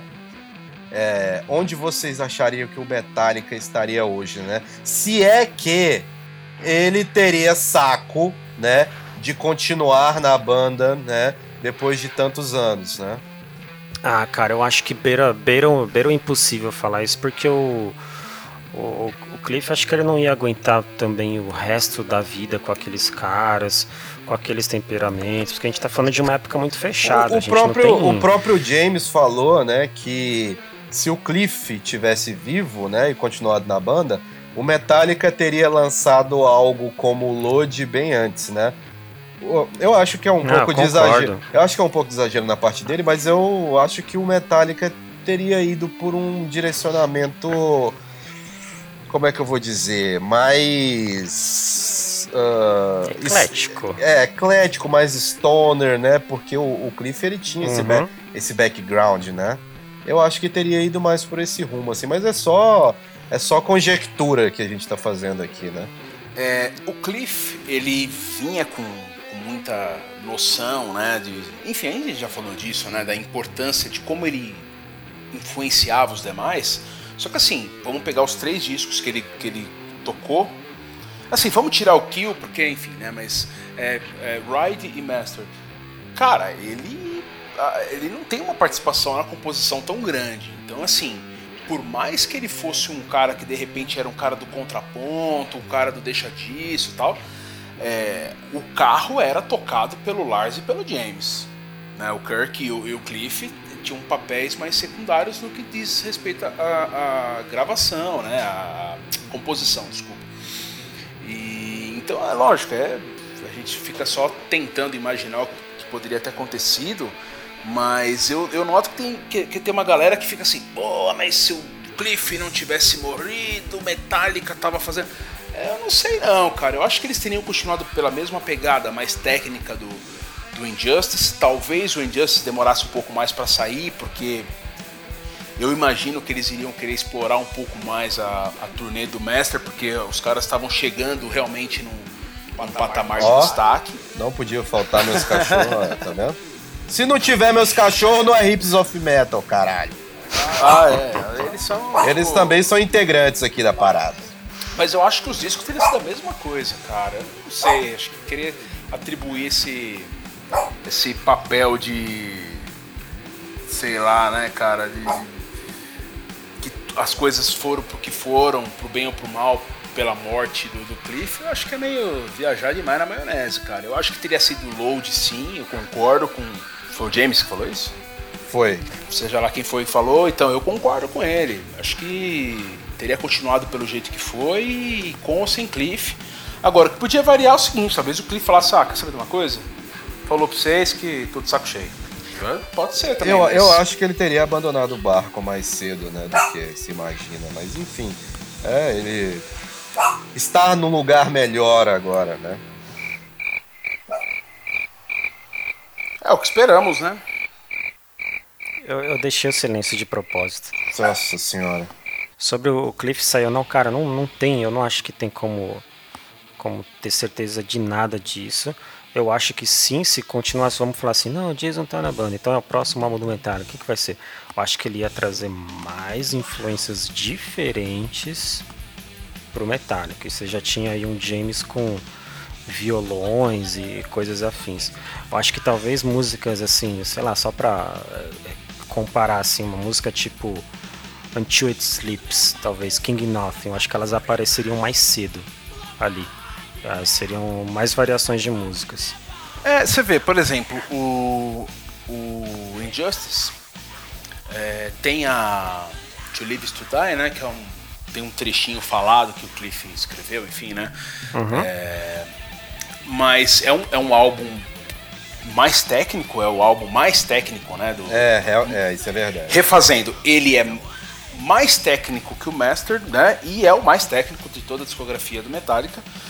E, e, e pra você ter uma ideia, é, até esqueci de, de comentar isso aí, uma curiosidade que eu vi um tempo atrás, que quem eles chegaram a dar uma sondada pra produzir Master of Puppets foi o Gary Lee do, do, do Rush. É, é, tem Então, isso, assim, né? Então, então, então, quer dizer, é, eu acho que via Cliff, o Rush chegou, né, pros caras a, a ponto tal de quererem convidar o cara, né? Porque se não foi uma decisão, porque se eles tentaram chamar o, o Gary Lee, é porque passou pelo aval do, do James e do Lars, ou seja, eles também estavam nessa pegada.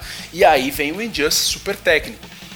Eu não, eu não consigo captar é, uma influência direta do, do Rush no, no, no Injustice. Mas eu acho que acaba sendo um- uma, uma coincidência, né? Talvez não tão coincidência assim de eles quererem chamar um cara que é referência no rock progressivo e dali a dois anos lançar um disco super técnico, né? Com os arranjos super é, é, bem elaborados, enfim. É, fica, fica aí pra imaginação, já que seria um baixista produzindo um álbum que não teve baixo praticamente. Olha a ironia Ah. aí, galera! Ah, Um baixista Mas- mas- produzindo mas- mas um é- disco que não teve baixo. mas é um exercício legal.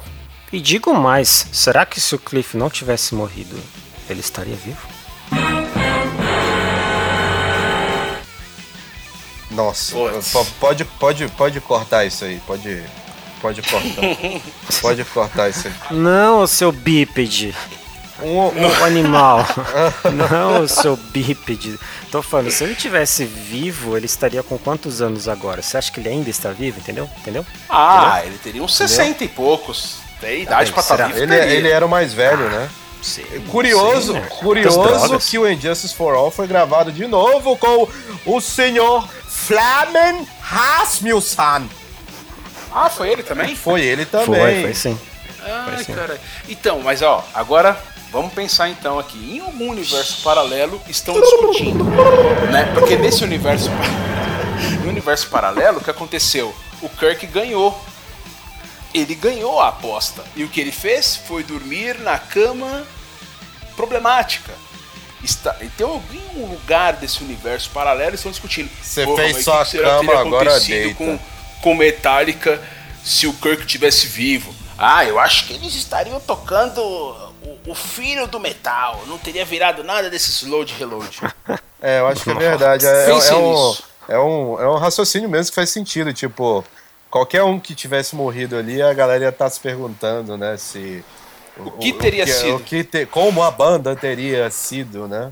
Então. É, pra quem assiste Twin Peaks, né? Fica. É, isso é verdade. That's a good cup of joe. Eu achei o nome que eu ia falar pra dar continuidade aí. Você falou do Kirk. É igual falar, cara, será que se o Black Moon não tivesse suicidado, o Dark Funeral teria tomado o rumo que tomou? Caralho, velho. Eu acho que teria continuado sendo aquela banda mais crua e underground do que a máquina de guerra do black metal que é hoje. Tá, porque ele só gravou até o The Secrets, velho. Eu acho que o Ariman levou a banda mais à frente do que o Black Moon levaria. É, eu não conheço os detalhes de gravação de quem manda no Dark Funeral, mas o esse o Black Moon ele, ele tocava no Necrophobic também, não era ele ou era o outro mano? É um dos dois era do Necrophobic. Do, do, do, a banda alemã lá. Ah, sim. Não, o Necrophobic é é, sueco. Ah, sueco, é sueco. É, sueco, eu tô confundindo com. Cara, o primeiro disco outro lá. deles é. Cara, você sabe que é um disco porque tem um tecladinho bem merda no começo, velho. Mas é muito foda. Mano, assim. qual teclado de banda de metal extremo que não é merda, mano? Aquele. Não, mas é, mas é, mas é um. é- Quando fala merda, assim, é um adjetivo que o pessoal pode associar com uma coisa ruim, mas é aquela coisa, meu, mega drive, assim, o negócio, sabe? Sim, sim. sim. É, o Porra, Black é Moon, o Black Moon ele tocou no Necrophobic mesmo. É ele mesmo, né? Ah, tá. Ah, lembrei o nome que eu tava procurando. Não lembrei, né? O It, cara. O It Olha o silêncio que ficou. era o It e o All. It. E o All, que gravaram o, I, o, o, o War lá, né? O We Are Racist. Do Abruptum, cara. Do Abruptum. Nossa, Você do acha? Abrupto. Ah, War, Abruptum. pode crer, cara. Porra, pior que eu tinha esse CD. o Rafa, é- o Rafa ama. ridículo. Father Satan, take my soul. Nunca esqueço. Autografado pelo Peter, vai entender, né? Enfim. Não, Grande não. hit, saudades. A, a, a, a Oftalâmia. banda, a banda Oftalâmia não abrupto. significa que somos uh, We Are the Aryan Race ou We Are Racists, né? É só o War mesmo, tanto que mudaram depois o nome para We Are War, né? Mudou muito, né? É, White, é, White Aryan Resistance, não é uma parada assim? Eu me lembro uma no, no saudoso Soul Seek. Lembram do Soul, do Soul Seek? Claro, mano, Soul Seek. Então, até hoje, né, inclusive. Tinha um grupo chamado War. E aí eu, né, cara, tupiniquim, pá, entrei. Mas eu pensei que era guerra, de tipo guerra, né? Metal é guerra, e guerra é metal. Mano, os caras viram o Brasil lá, começaram, porra, praticar um bullying foda. E eu fiquei sem entender, porque. Imagina, meninão, né, cara? Não sabia que o mundo tinha esse ódio todo, né? Aí depois de muito tempo eu vi essa sigla, né? White Aryan Resistance, sei lá, acho que é Resistance. E aí, porra, eu falei, caralho, era isso então. Filha das putas. E fica aí a Sim, deixa. só uma se história. Você, se você quiser um episódio aí sobre o tema, né? Esse tema. É o Deixa próximo, é aí o nos próximo. comentários, nos e-mails. É o nos- próximo, é o próximo Reviews nos of Twitters Metal, da vai vida. ser, o- vai ser Não, sobre a a gente vai pensar. A gente vai pensar porque não é assim as coisas. Não- não Vamos pode. deixar a hashtag, né, pro, pro pessoal do Twitter, das redes sociais, os seguidores poder pedir, né? Eu acho que Com seria uma certeza. coisa legal, né? Como Um diria o It, como diria o It do Abruptum, tente, invente, faça um hips of metal diferente. Ah, meu Deus do céu. Jesus amado. Puta que pariu. Ai, meu mas enfim. Deus. Enfim. Eu acho que agora, para termos cronológicos, o Jason ainda entrou e fez shows da turnê do Master, tá, gente? Só pra concluir. Aquela turnê que o James quebrou o braço e teve que fazer vocal em vários shows, e quem tocou guitarra em vários shows foi o road dele. Muito legal essa história, muito bom. Eu vou, vamos fazer um exercício aqui, vai, meu. Vamos passar música por música, lembrando que, lembrando que, né? O Master foi lançado em vinil primeiro, saudoso formato, trabalhoso formato, né? Então você tinha quatro músicas e quatro músicas. Lado A terminava com, começava com Battery, terminava com Welcome Home, ou seja, paulada e meio balada, vai digamos assim. E aí o lado B já começava Disposable com Heroes. Disposable Heroes, isso. E fechava com Damage Inc. Música por música, vai. Um, como que é o da Marília Gabriela lá? Uma música. Não, não, de. É, não. Bate pronto. Estamos lá, aqui é hoje ela com o fala? Rafael, guitarrista, compositor. Você, Rafael, vo- você saco. Que nojo. Battery. E aí, comentários rápidos, diretos. Vamos lá. Letras ou. Ah, interessante, né? Você falar que o Master of Puppets, todo o tema de todas as músicas, ele, ele fica numa coisa meio de opressão, né? Coisas que te controlam e te oprimem, que é desde droga até problema mental, até guerra, né? E aí religião. Mas vamos, vamos ver que passando as músicas, vamos ver se a gente consegue fazer esse esse paralelo aí com esse tema, que é muito comum no metal, mas nesse álbum em, específico tá bem bem é, consolidado aqui específico. Vamos lá, É, e a parte de composição melhorou, só, só um, melhorou Hum. bastante porque é, não tem palavrão nenhum, né? Tirando a damage, é, o resto Eles fazem até uma zoeira lá com aquele selo do Parental Advisory lá, né? Que eles colocam que Uhum. é, no, no- no CD não tem nenhum xingamento, né?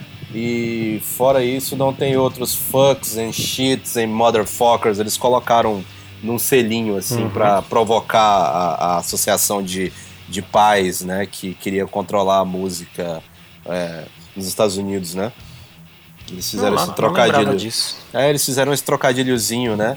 Que ele- eles falam, é, a única música que você provavelmente vai, vai não vai querer que toque é Damage Inc., né? Por causa do, dos múltiplos usos da palavra fuck, né? Fora isso, não tem outros shits and fucks and pieces and cunts and motherfuckers or cocksuckers, né? Em qualquer lugar desse disco. Eles fizeram um ad- um adesivozinho e colaram no, no play sobre Caralho, não lembrava disso. Pra provocar o, o PMRC. Telecurso Felipe. É, eu também, eu também sou cultura inútil. Vamos lá. Como é- Alguém imita aí o cara do choque de cultura. Battery, vamos lá. Alguém fala. Boa noite, amantes do cinema de todo o Brasil. Luiz, Battery. Eu gostaria de adicionar aqui. Não, é. Battery, cara, é um, é, um, é um soco na boca do estômago. Principalmente o último riff. Cara, essa música ela termina de um jeito. É uma martelada na cara. Concordo, concordo. É, é, Termina é, foda. é uma pedalada bem, bem, bem profissa do Lars, assim, é uma performance de bateria dele que eu acho que ele vai morrer tocando essa música no palco, mas enfim. Nossa, eu lembro o final da. Quase final da, da Leper Messiah, quando ela vai acelerando. Dai, dai, dai, pá, pá, pá, pá, pá. Você, Caralho, o que vocês estão fazendo? Aí volta.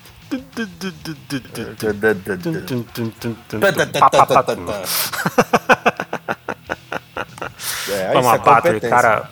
É, quando, quando começa a Battery, você tem a, a- uma sensação de que algo foi feito ali com muito esmero. Porque aquele violão, tudo aquilo lá tá muito bem gravado, tá muito bem composto, você consegue ouvir tudo, tá tudo nítido. E, e a porrada que vem é sensacional. Um monte de riff. Enfim, acho que é a música perfeita aí para abrir o álbum. Ela tem todos os elementos do, do Metallica. Fantástico. É a letra do quê? A letra da Battery Não, do Orion, cara. A letra do Orion. vai tomar no vai, vai tomar no Tem um cu, né? de, de fala que. Acho que a agressão contida, É. assim, imagina aquela raiva que você tem.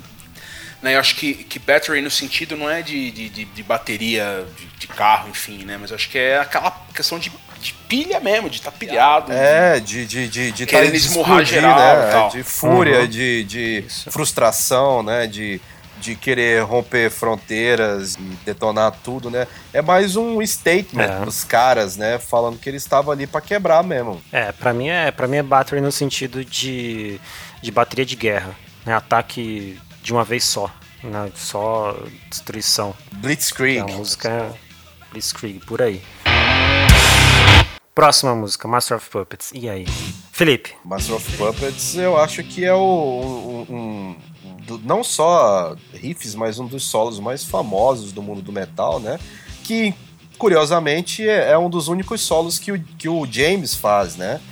Que é o, o solo Uhum. da Master of Puppets.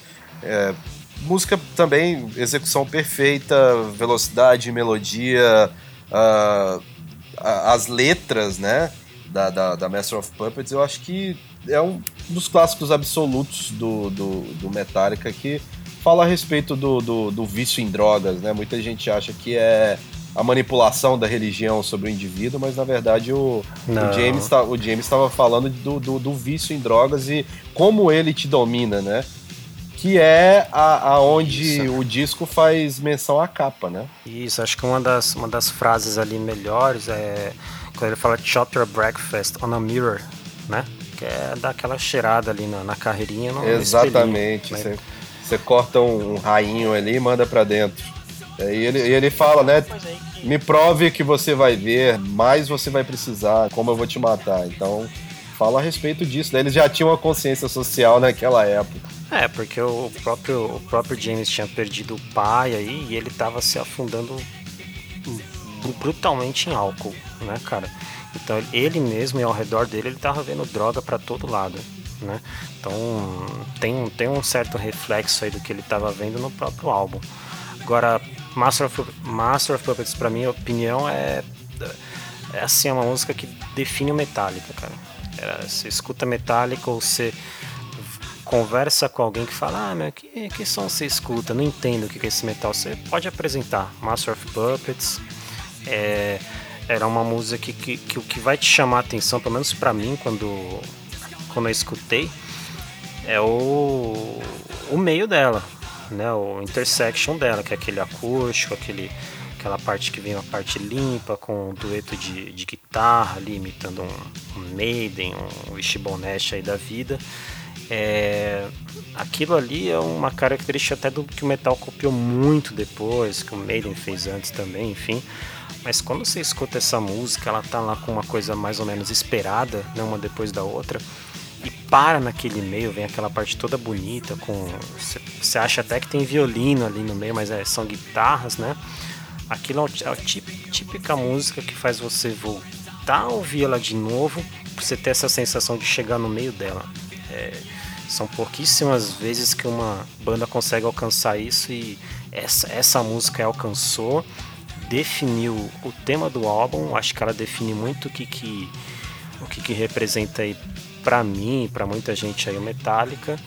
É um sem dúvida aí para mim é um dos, um, dos, um dos ápices da banda. Sobre a letra é isso mesmo, é é sobre droga, é sobre como a droga te domina, é sobre como você acha que está sendo mais esperto que os outros, mas você está sendo um idiota, na verdade. Mas você falando que é a música que representa o Metallica é mais do que correto, porque é a canção mais tocada pelo Metallica na carreira, né? Ela foi ah, é? tocada é? 1474 vezes, né? Até o ano de 2016, né? Até março de 2016 eles tinham tocado ela essa quantidade de vezes. Isso que no, no, nos anos 90 eles cortavam a Master, né? Eles não tocavam ela inteira. É... Cortavam? Quer dizer, mais um cortavam. motivo para querer enfiar a mão na cara cortavam. do James. Nem sei se a culpa é dele, mas. Enfim. Na hora de entrar a parte, parte limpa, saía a música. Sério? É um medley, né? É um medley, normal na época. Eles faziam medley Master of Puppets aí parava nela, emendava com outra música, não tocava a raw inteira, tocava só um pedaço. Que nem o Sepultura com Dead Embryonic Cells, né? E, Aquela partezinha lá, o Come Crawling Faster, Obey Your Master, blá blá blá. É, quem compôs foi o Kirk, olha aí. Sério? Pra não falar que não fez nada, né? Ah, achou errado, otário, tá vendo?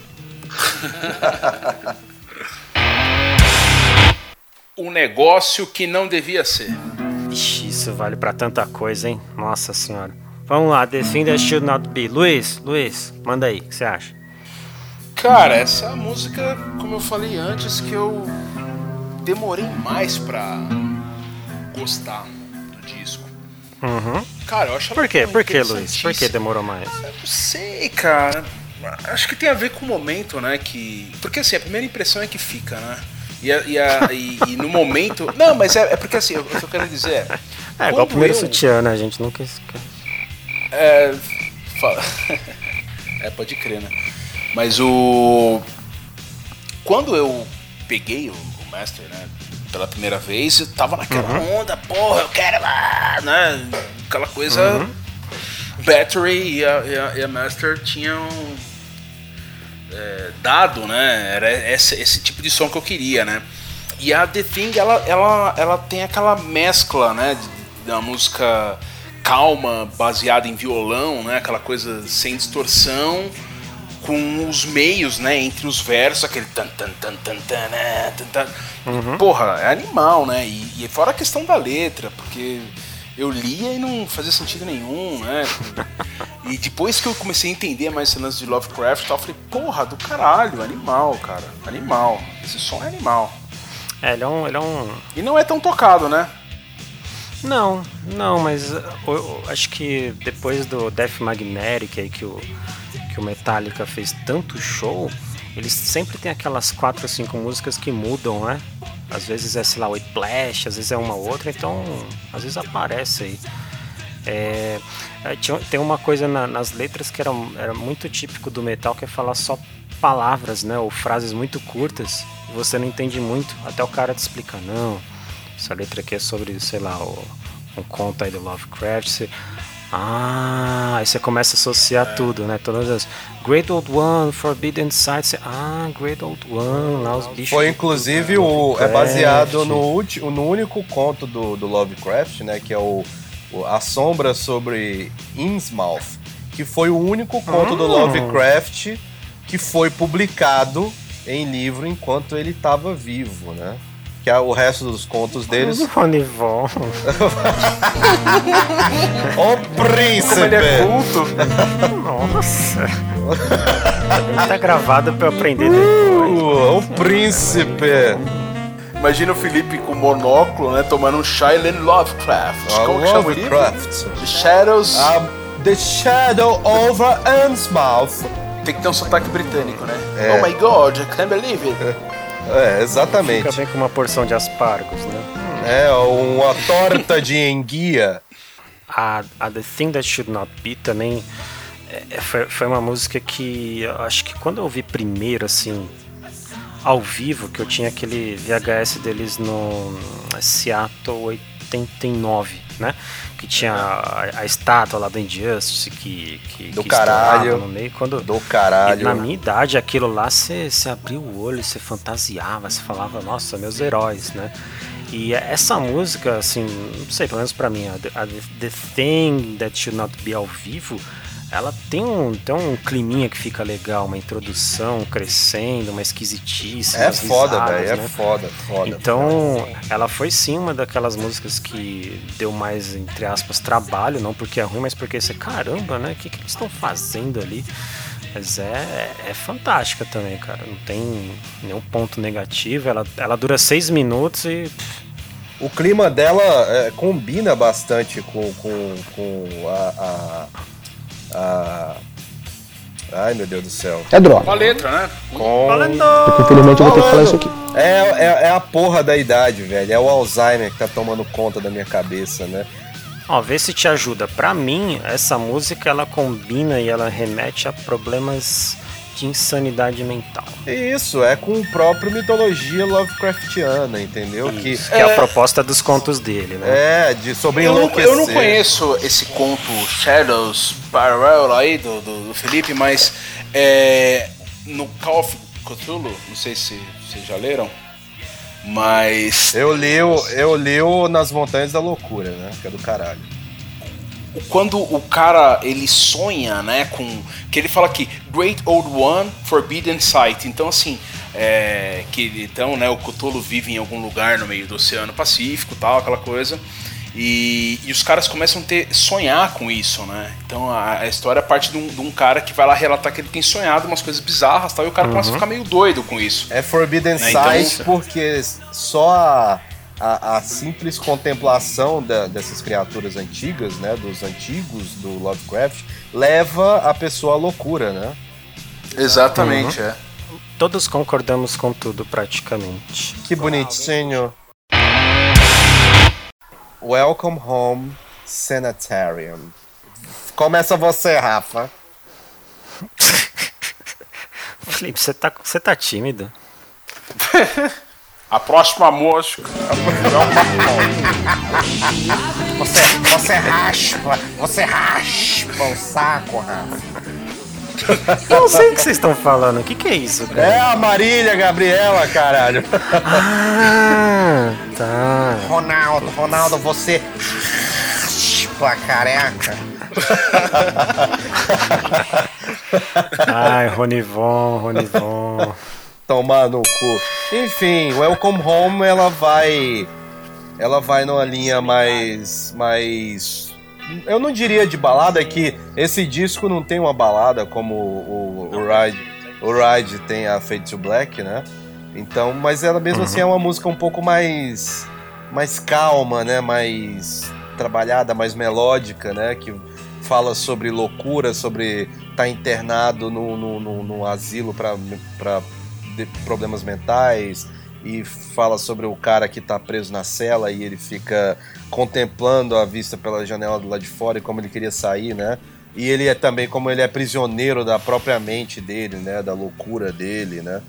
Então é, é- é uma música mais, apesar de ser um pouco mais é, melódica, né? Mais, mais ah, digamos assim, cadenciada, ela não chega a ser uma balada, né? Uma curiosidade desse disco é que ele não tem uma balada como tem o, o, o Ride the Lightning e também como tem o Injustice for All, né?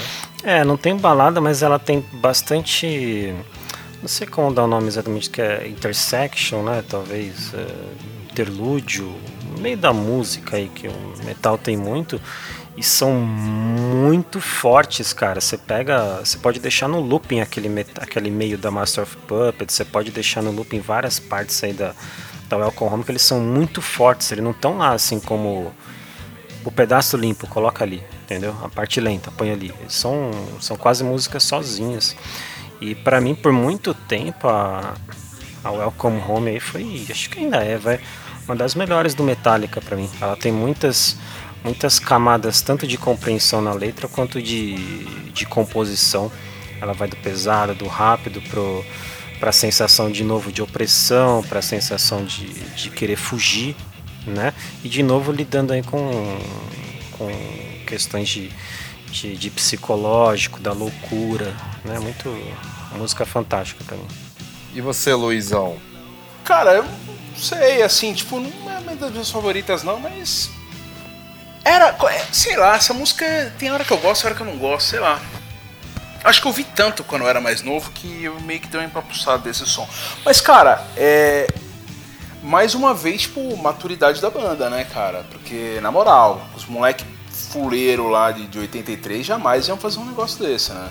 E eu acho que eles conseguiram relatar bem, é, pelo menos de uma forma convincente, né?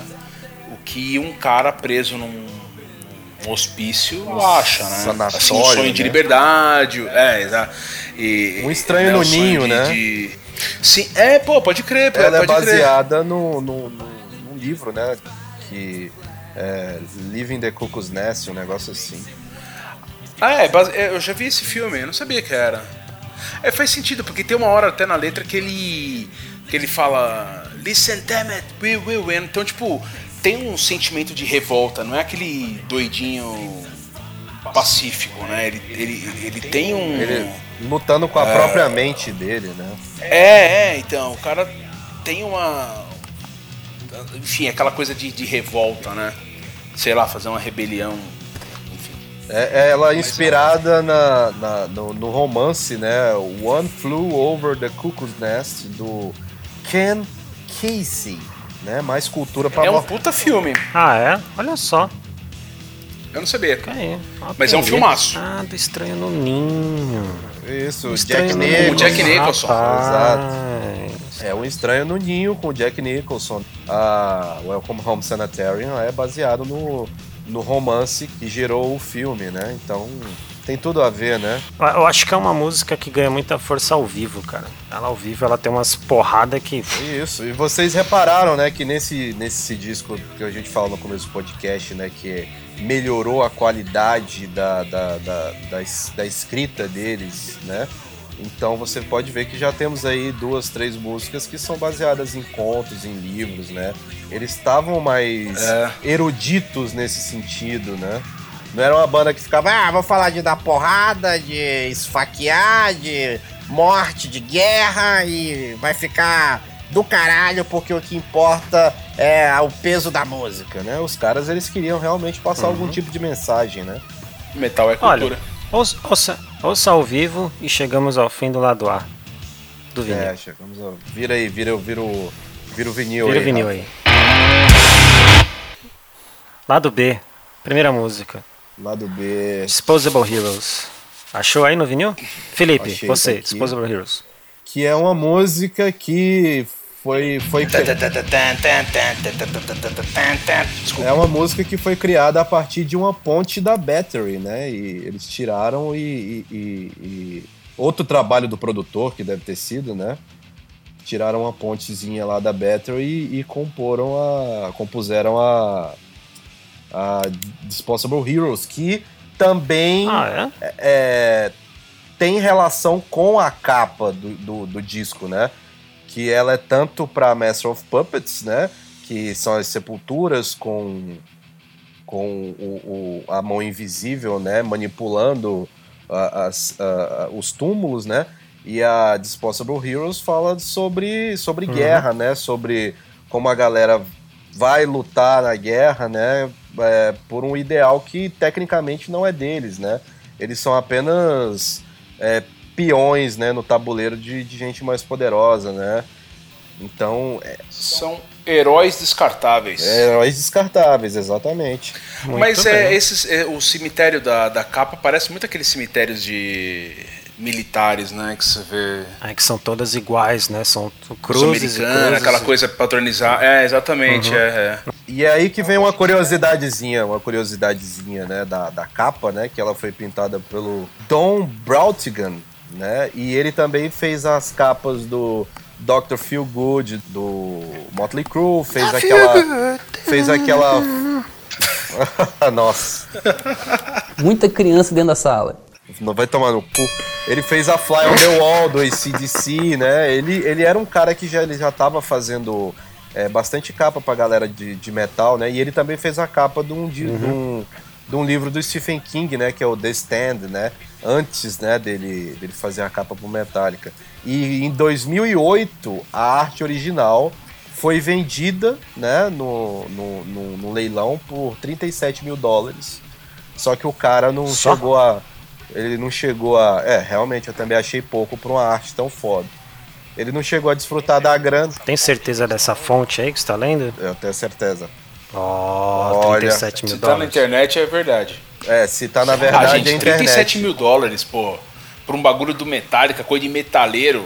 Pô, coisa de jovem metaleiro. Achei que tá até muito caro, você quer saber. Ele, ele- ele nem chegou, ele nem chegou a desfrutar da grana porque ele morreu dois meses antes do leilão, né? De câncer no, no estômago, né? Então. Me lembrou do Scatman John. Lembra do Scatman John? John? Então, você sabe que ele tava velhinho quando fez sucesso, né? Ele era músico de É, jazz. pode crer. Ele era músico de jazz. O cara era um músico fedido, velho.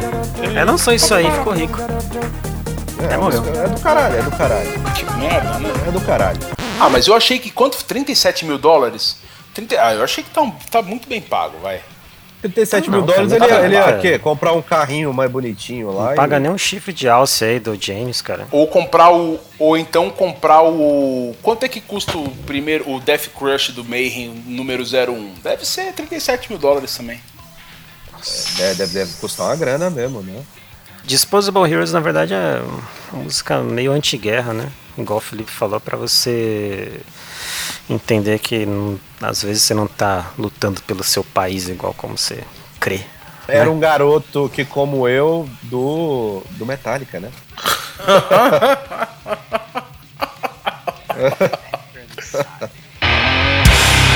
E a próxima música é Leper Messiah. No comecinho dá pra ouvir o Lars contando, né? Leper Messiah que tem uma.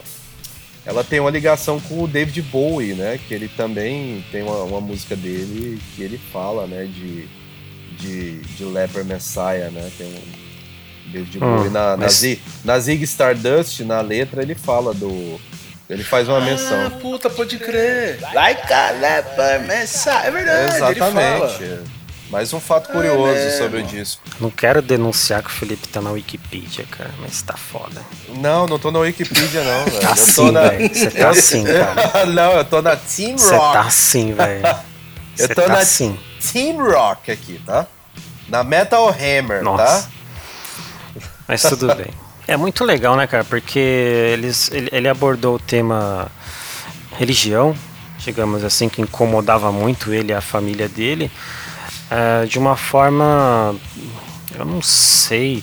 Ela, ela é direta, mas ela não é uma coisa agressiva e.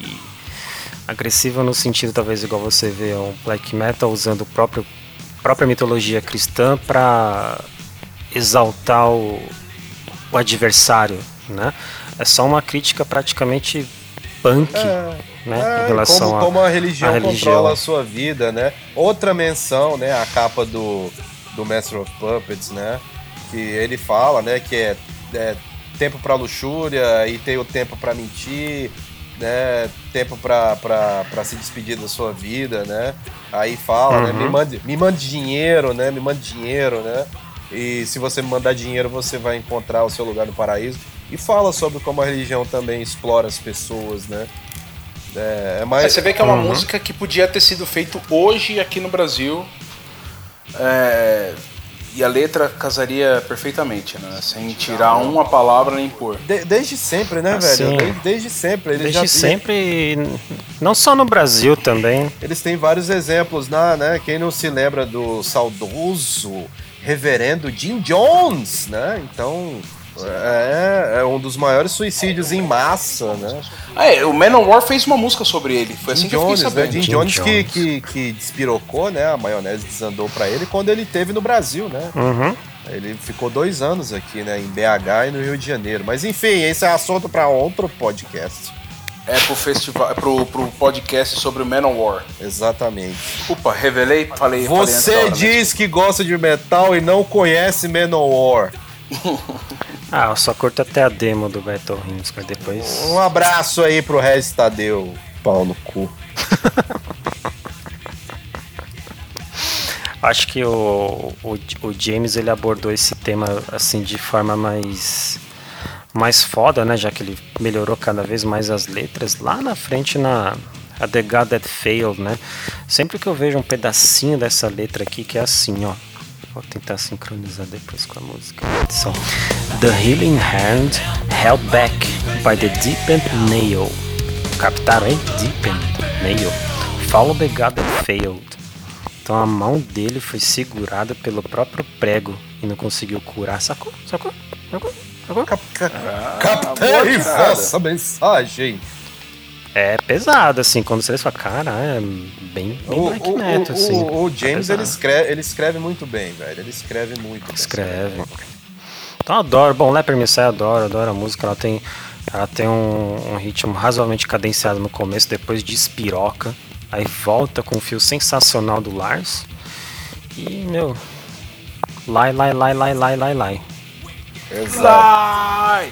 Lai, lai, lai, lai, lai, lai. Caralho, velho. Agora eu só lembrei da porra do Bastardos Inglórios agora. Nai, nai, nai, nai. Então vamos pra próxima? Vamos. A próxima que é um, um hino instrumental, né? Vocês conseguem lembrar de outras músicas de instrumentais do, de metal que sejam tão ou mais relevantes quanto Orion? É, Erotomania, né? Qual? Erotomania. Do, do, do Dream Theater? Claro. Não, velho, você tá Transylvania. Você tá falando Transilvânia, Transilvânia. Mas Erotomania, Ah, Rafa, Call of fala- Cthulhu também é fodida, vai. É, Call of Cthulhu também. Call of Cthulhu é muito foda. Call- E, e- e curioso que eles não, não tocam ao vivo, né, velho? Essas porra, né? Call of Cthulhu só foram. É, o Mustaine vai querer dinheiro se tocar. Eles foram tocar Call of Cthulhu só quando gravaram lá o, o SM, né? O, o- Não, não, eles tocaram bastante Call of Cthulhu. Eles começaram, eles voltaram a tocar, claro, aí com Symphony SM, né? Aquela brincadeirinha com, com sexo, né? SM, enfim. Você curte, É, Rafa? Você curte mas- o Sado Mazo? Aí eles tocaram muito quando tocaram o Ride the Line inteiro. Ele cortou na alta, Né? filho da puta. Aí tocaram o Ride the Line inteiro e voltaram a tocar. Você tem ela, ela inteira em vários países aí. Joga no YouTube. Sim, mas eles Mas passaram demorou, um tempão demorou. sem tocar é, demorou pra entendeu? tocar, é verdade, demorou. Mas assim, instrumental, acho que acho que a que chega perto da, da Orion é a própria Call of que é do próprio Metallica, né? From, Squi- From Skin to Liquid do Cannibal Corpse. Ou Last Rites do Megadeth. É, pode ser. Lembra dessa? Mas essa música aí é uma música clássica, não é? Não. Tem uma cara de música clássica. O, o- o Mustaine ele tinha muito disso, né? Ele, ele, ele tinha muito disso no, no jeito dele compor e tocar guitarra. É uma parada meio Paganini, né? Assim, Aliás, no, no, no- no relançamento do. Estou mudando de assunto. Mas, cara, tem a demo da Last Rites uh, Love to Death. Cara, aquele sonzinho chiadinho de, de, de fita não finalizada. Assim, né? De não masterizado. Mano, o bagulho tá sombrio. Tá lindo. E o Mustaine tá. Bom, dali ele foi pro hospital, porque ele estourou as pregas vocal, dando aquele gritinho no final. Não, puta, o bagulho ficou animal, cara. Animal. Acho que é fácil você alcançar esse efeito. O pessoal do black metal também fez esse efeito. Você pega aquela, aquele pozinho que estoura na boca, sabe? Aquele pozinho do pirulito lá que estoura na boca. Ah, sim, sim. Mano, põe o microfone lá dentro. Pronto. Sério? Você vai, você vai deixar isso aí na edição? Enfim, Orion, uma das maiores instrumentais da história do rock, pra ser ainda mais amplo, né? É uma música instrumental, correto? Não tem letra. Ela foi composta praticamente pelo Cliff Burton e a curiosidade dela é que o Cliff compôs né, aquelas baterias meio, meio de teclado da eletrônica e alguém na banda falou: Mas não dá pra ter uma música só com baixo, tem que ter as guitarras e fazer uma banda inteira tocar. Esse cara foi o Lars. Então a música virou uma música de uma banda. E foi Acho a que música que, tocou no, no, no, no funeral do, do Cliff, né? Eles tocaram Foi. ela. E o James tem um tequinho da partitura dela tatuada no braço. É, é, no antebraço dele. A versão que o Mastodon fez dela é do caralho. Ah, é? É do caralho, é do caralho. Não vi não. A execução perfeita, velho. Perfeita. Tem uma versão dela de outra banda tocando que pra mim arrepiou aquele espelhinho lá quando eu ouvi. Eu ouvi ao vivo. Quem? Qual? Quem? Quem? Vai, quem? Qual? Quem, quem ousa adivinhar? Drintite. Nossa. Não, cara, Apocalíptica tocando ela. Ah, sim. O- Apocalíptica que ganhou notoriedade por causa, né, do, dos regravações deles, das, das- as releituras que eles fizeram das, das músicas do Metallica, né? Acho que foi muito bom ouvir o, o Apocalíptica tocando, porque apresentou o metal, né, digamos assim, para pessoas que não ouviam exatamente metal e conseguiram falar, nossa, que, sei lá, né, que música bonita, que melodia bonita e talvez para quem não entende estava escondido, né? Mas quando você escuta, sei lá, um Forgiven ou depois, bem mais tarde que eles foram fazer Orion, cara, é fantástico. Ouçam aí, vai no YouTube, procura, procura Orion do Apocalíptico ao vivo que, é muito, muito legal. Legal. Da, intro, da introdução, aquela do Fade In, né? O Fade In que tem lá no começo até, até o final os caras fazem, fazem igualzinho. E tem bateria, tá? Tem Eles levam bateria? Tem a bateria? Tem. Vou, eu vou dar uma olhada aqui depois, depois do podcast. Agora, se quiser passar raiva, ainda de releitura do- de músicas do Master of Puppets, tem o Van Canto fazendo Battery, que é. Sei lá. Van palavras. Canto, velho, Van Canto. Eu prefiro tomar um tapa na cara do que ter que ouvir essa música de novo. Péssima decisão de nome artístico. Van Canto. Puta que pariu, velho. Eu não lembro do Van Canto. O que é Van Canto? É uma dupla de vocal, era isso? É Não, um uma par de cara, e eles fazem os instrumentos com a boca. Ah, com a voz. cara Ah, fica- lembrei, lembrei, lembrei. Mano, Batori, Batori. Cara, nossa, é velho. Horrível. Canto, mano. Que coisa horrível, velho. Não, não, vai ficando apocalíptica, muito bom. Os caras É, é, desculpa, fantásticos, eu sei lá. escuta lá, sem erro.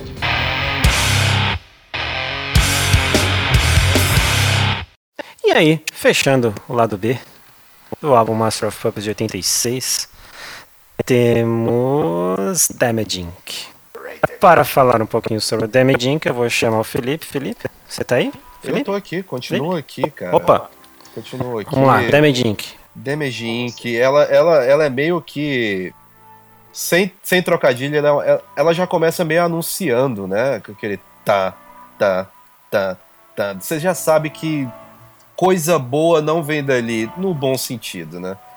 É, é- é meio que anunciando assim, velho, você vai tomar uma porrada, você vai tomar uma porrada. E você leva uma porrada, porque ela é sensacional. Eu acho que é um dos fechamentos de álbum mais fantásticos que tem. É, Não tem nem o que falar da porra da música, que ela abre com Battery e fecha com Damage In, que é meio que um full circle, né? É, é um Uhum. Ouroboros do metal esse disco, né? Ah, uma coisa da, da Damage é que aquele. No começo, né? Porque a. a- é, antes do bagulho engrenar de vez, a, a porradaria, ele tem uns barulhos que, foi, que é feito com baixo, né? E aí eu não sei como que o, que o Cliff tirou a, a- inspiração, né? pra fazer esses sons no começo de uma música do bar. E aí eu fui ouvir essa música e não tem nada a ver com com a música. Não sei de onde que ele puxou esse, esse fio, mas enfim, cultura inútil. Então você, mais uma vez, né, a gente já falou isso várias vezes, pô, o cara trouxe bar. Os moleque há três anos antes do disco devia saber desenhar o nome, nem ler devia saber. E os, o cara trouxe bar, né? Acho que mais um ponto de, da importância musical, né? De, de influência do. Falando, falando de versões, né? Do, que o Rafa falou do Apocalíptica, né? O, Você vai falar da mesma Luiz- que eu vou falar? Fala. Não, é, Fala. é, é a mesma, não é? Não é? É a mesma, É? né? Talvez, acho que era. Acho É que a era. mesma, é a mesma. Qual? Que é o Dream Theater tocando ela com o Barney Exato. do. Com o Barney do, do Napalm. Death fazendo vocal, mano.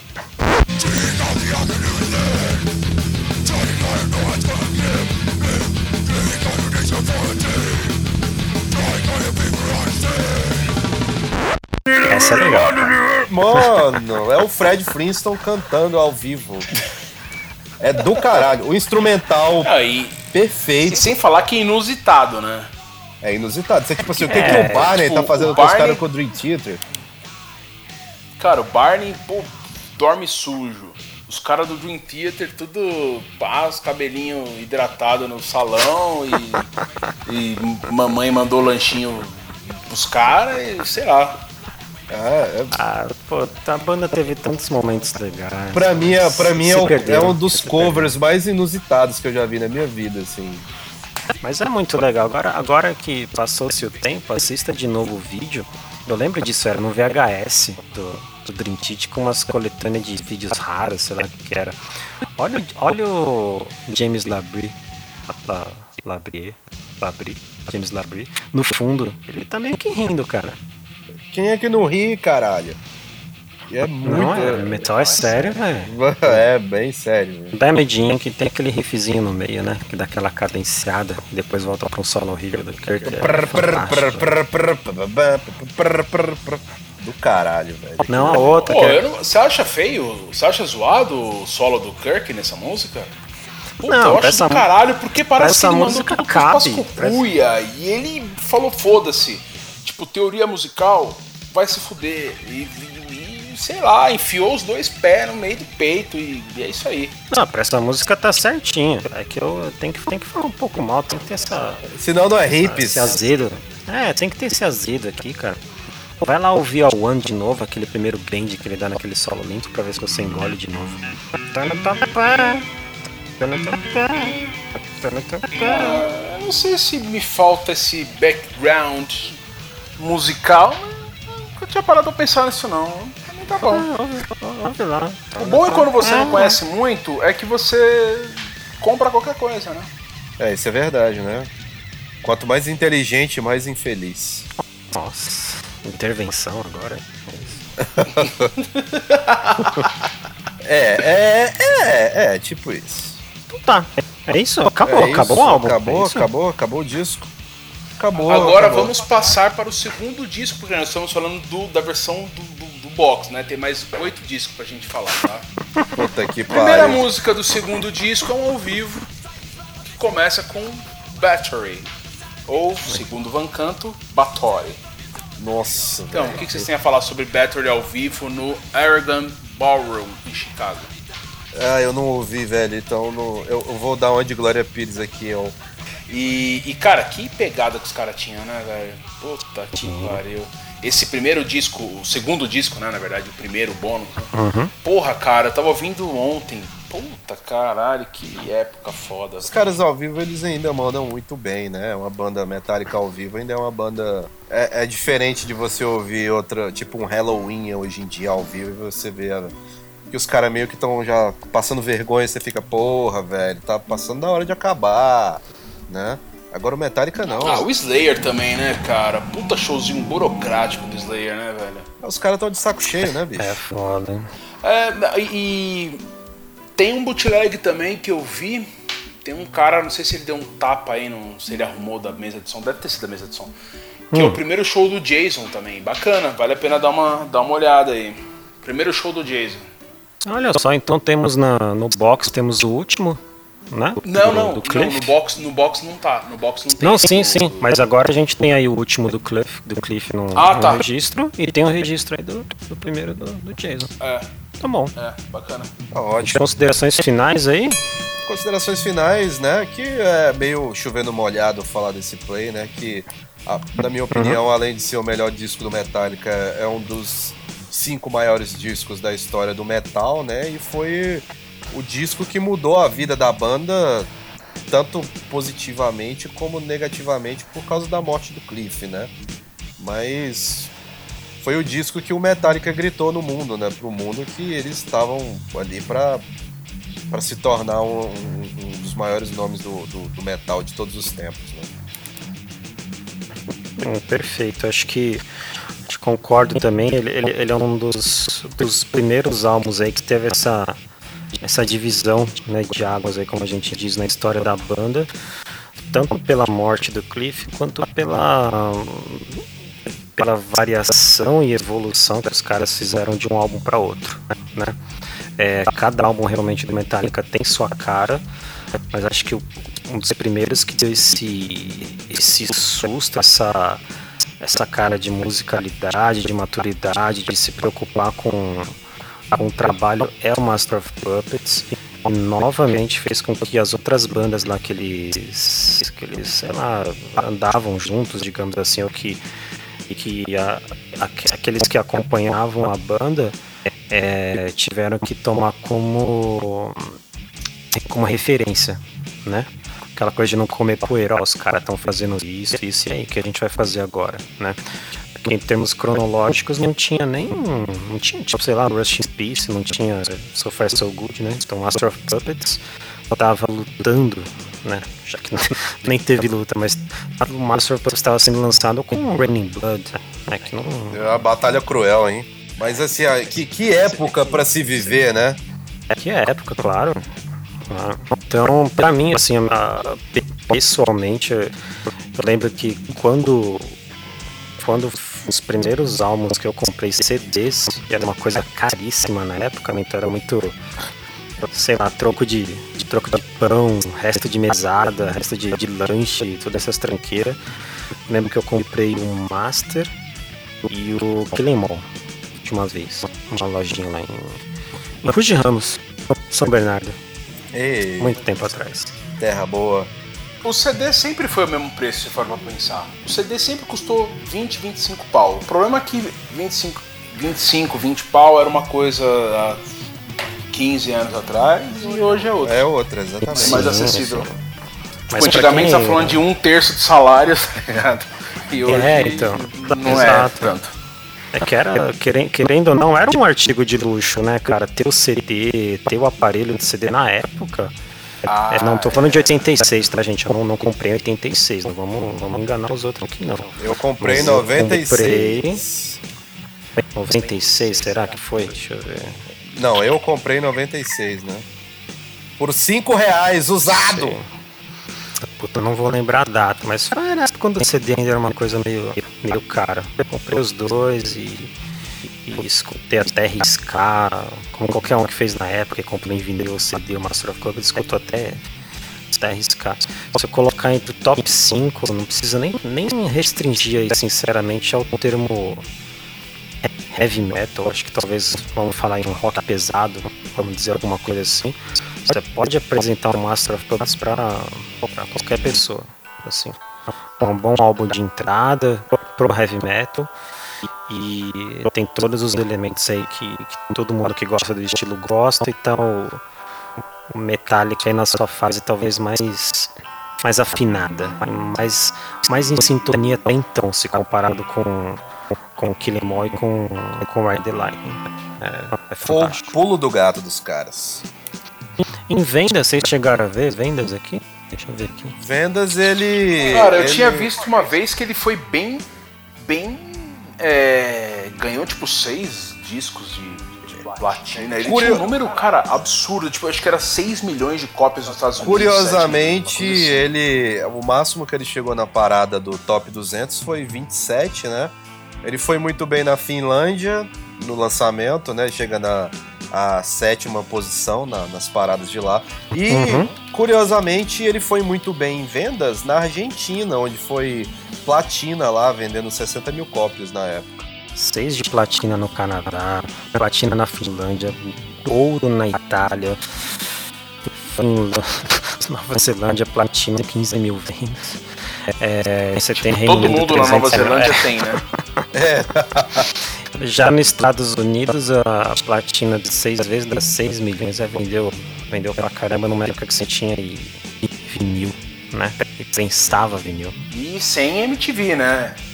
Sem, sem MTV. Foi sucesso de vendas e sucesso de público e, e tudo isso aí. Eu acho que até por isso os caras não não cancelaram o resto da turnê com a morte do Cliff, né? Eles viram que tava indo muito bem, né? Pra uma banda de, de trash até então.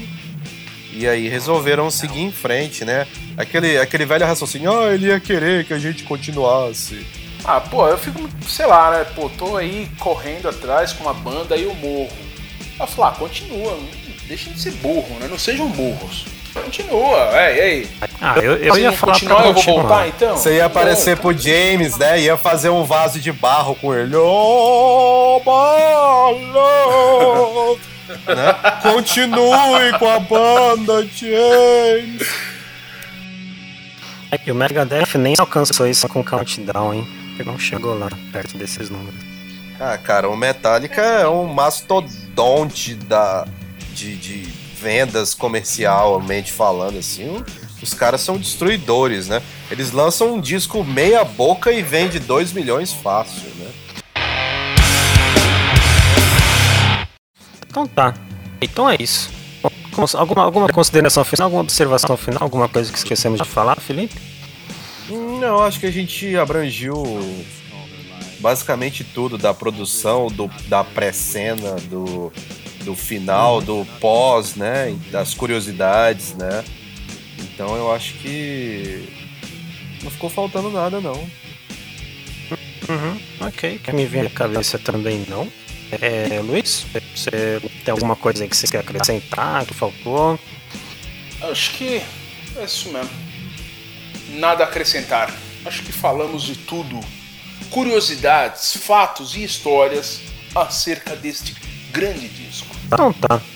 Chegamos, chegamos ao fim, ao fim que estamos aqui. Ó, pra quem tá ouvindo, são duas da manhã de uma sexta-feira. E que dia de março que é hoje, aí, gente? Hoje já é dia 9, mas começamos a gravar no dia 8 de março, Dia Internacional das Mulheres. Fica aqui também a nossa homenagem e solidariedades a todas as mulheres que estão ouvindo o podcast e também as que não estão ouvindo. E parabéns pela luta de vocês. Isso, teremos aí alguns, alguns episódios e participações relacionadas a isso, com certeza, sem dúvida. Então, bom, vamos terminando por aqui. Não desistam da gente. Não desistam da gente, a gente vai voltar aí com uma periodicidade melhor, né? Vamos tentar melhorar isso aí. Nessa nova temporada, Essa né, nova de- temporada aí. É, a gente agradece aí quem tem ouvido, quem tem de verdade mesmo mandado sugestões. Se você gostou de alguma coisa, elogie. Se você não gostou, também pode falar. Manda aí sugestões, fala o que a gente esqueceu.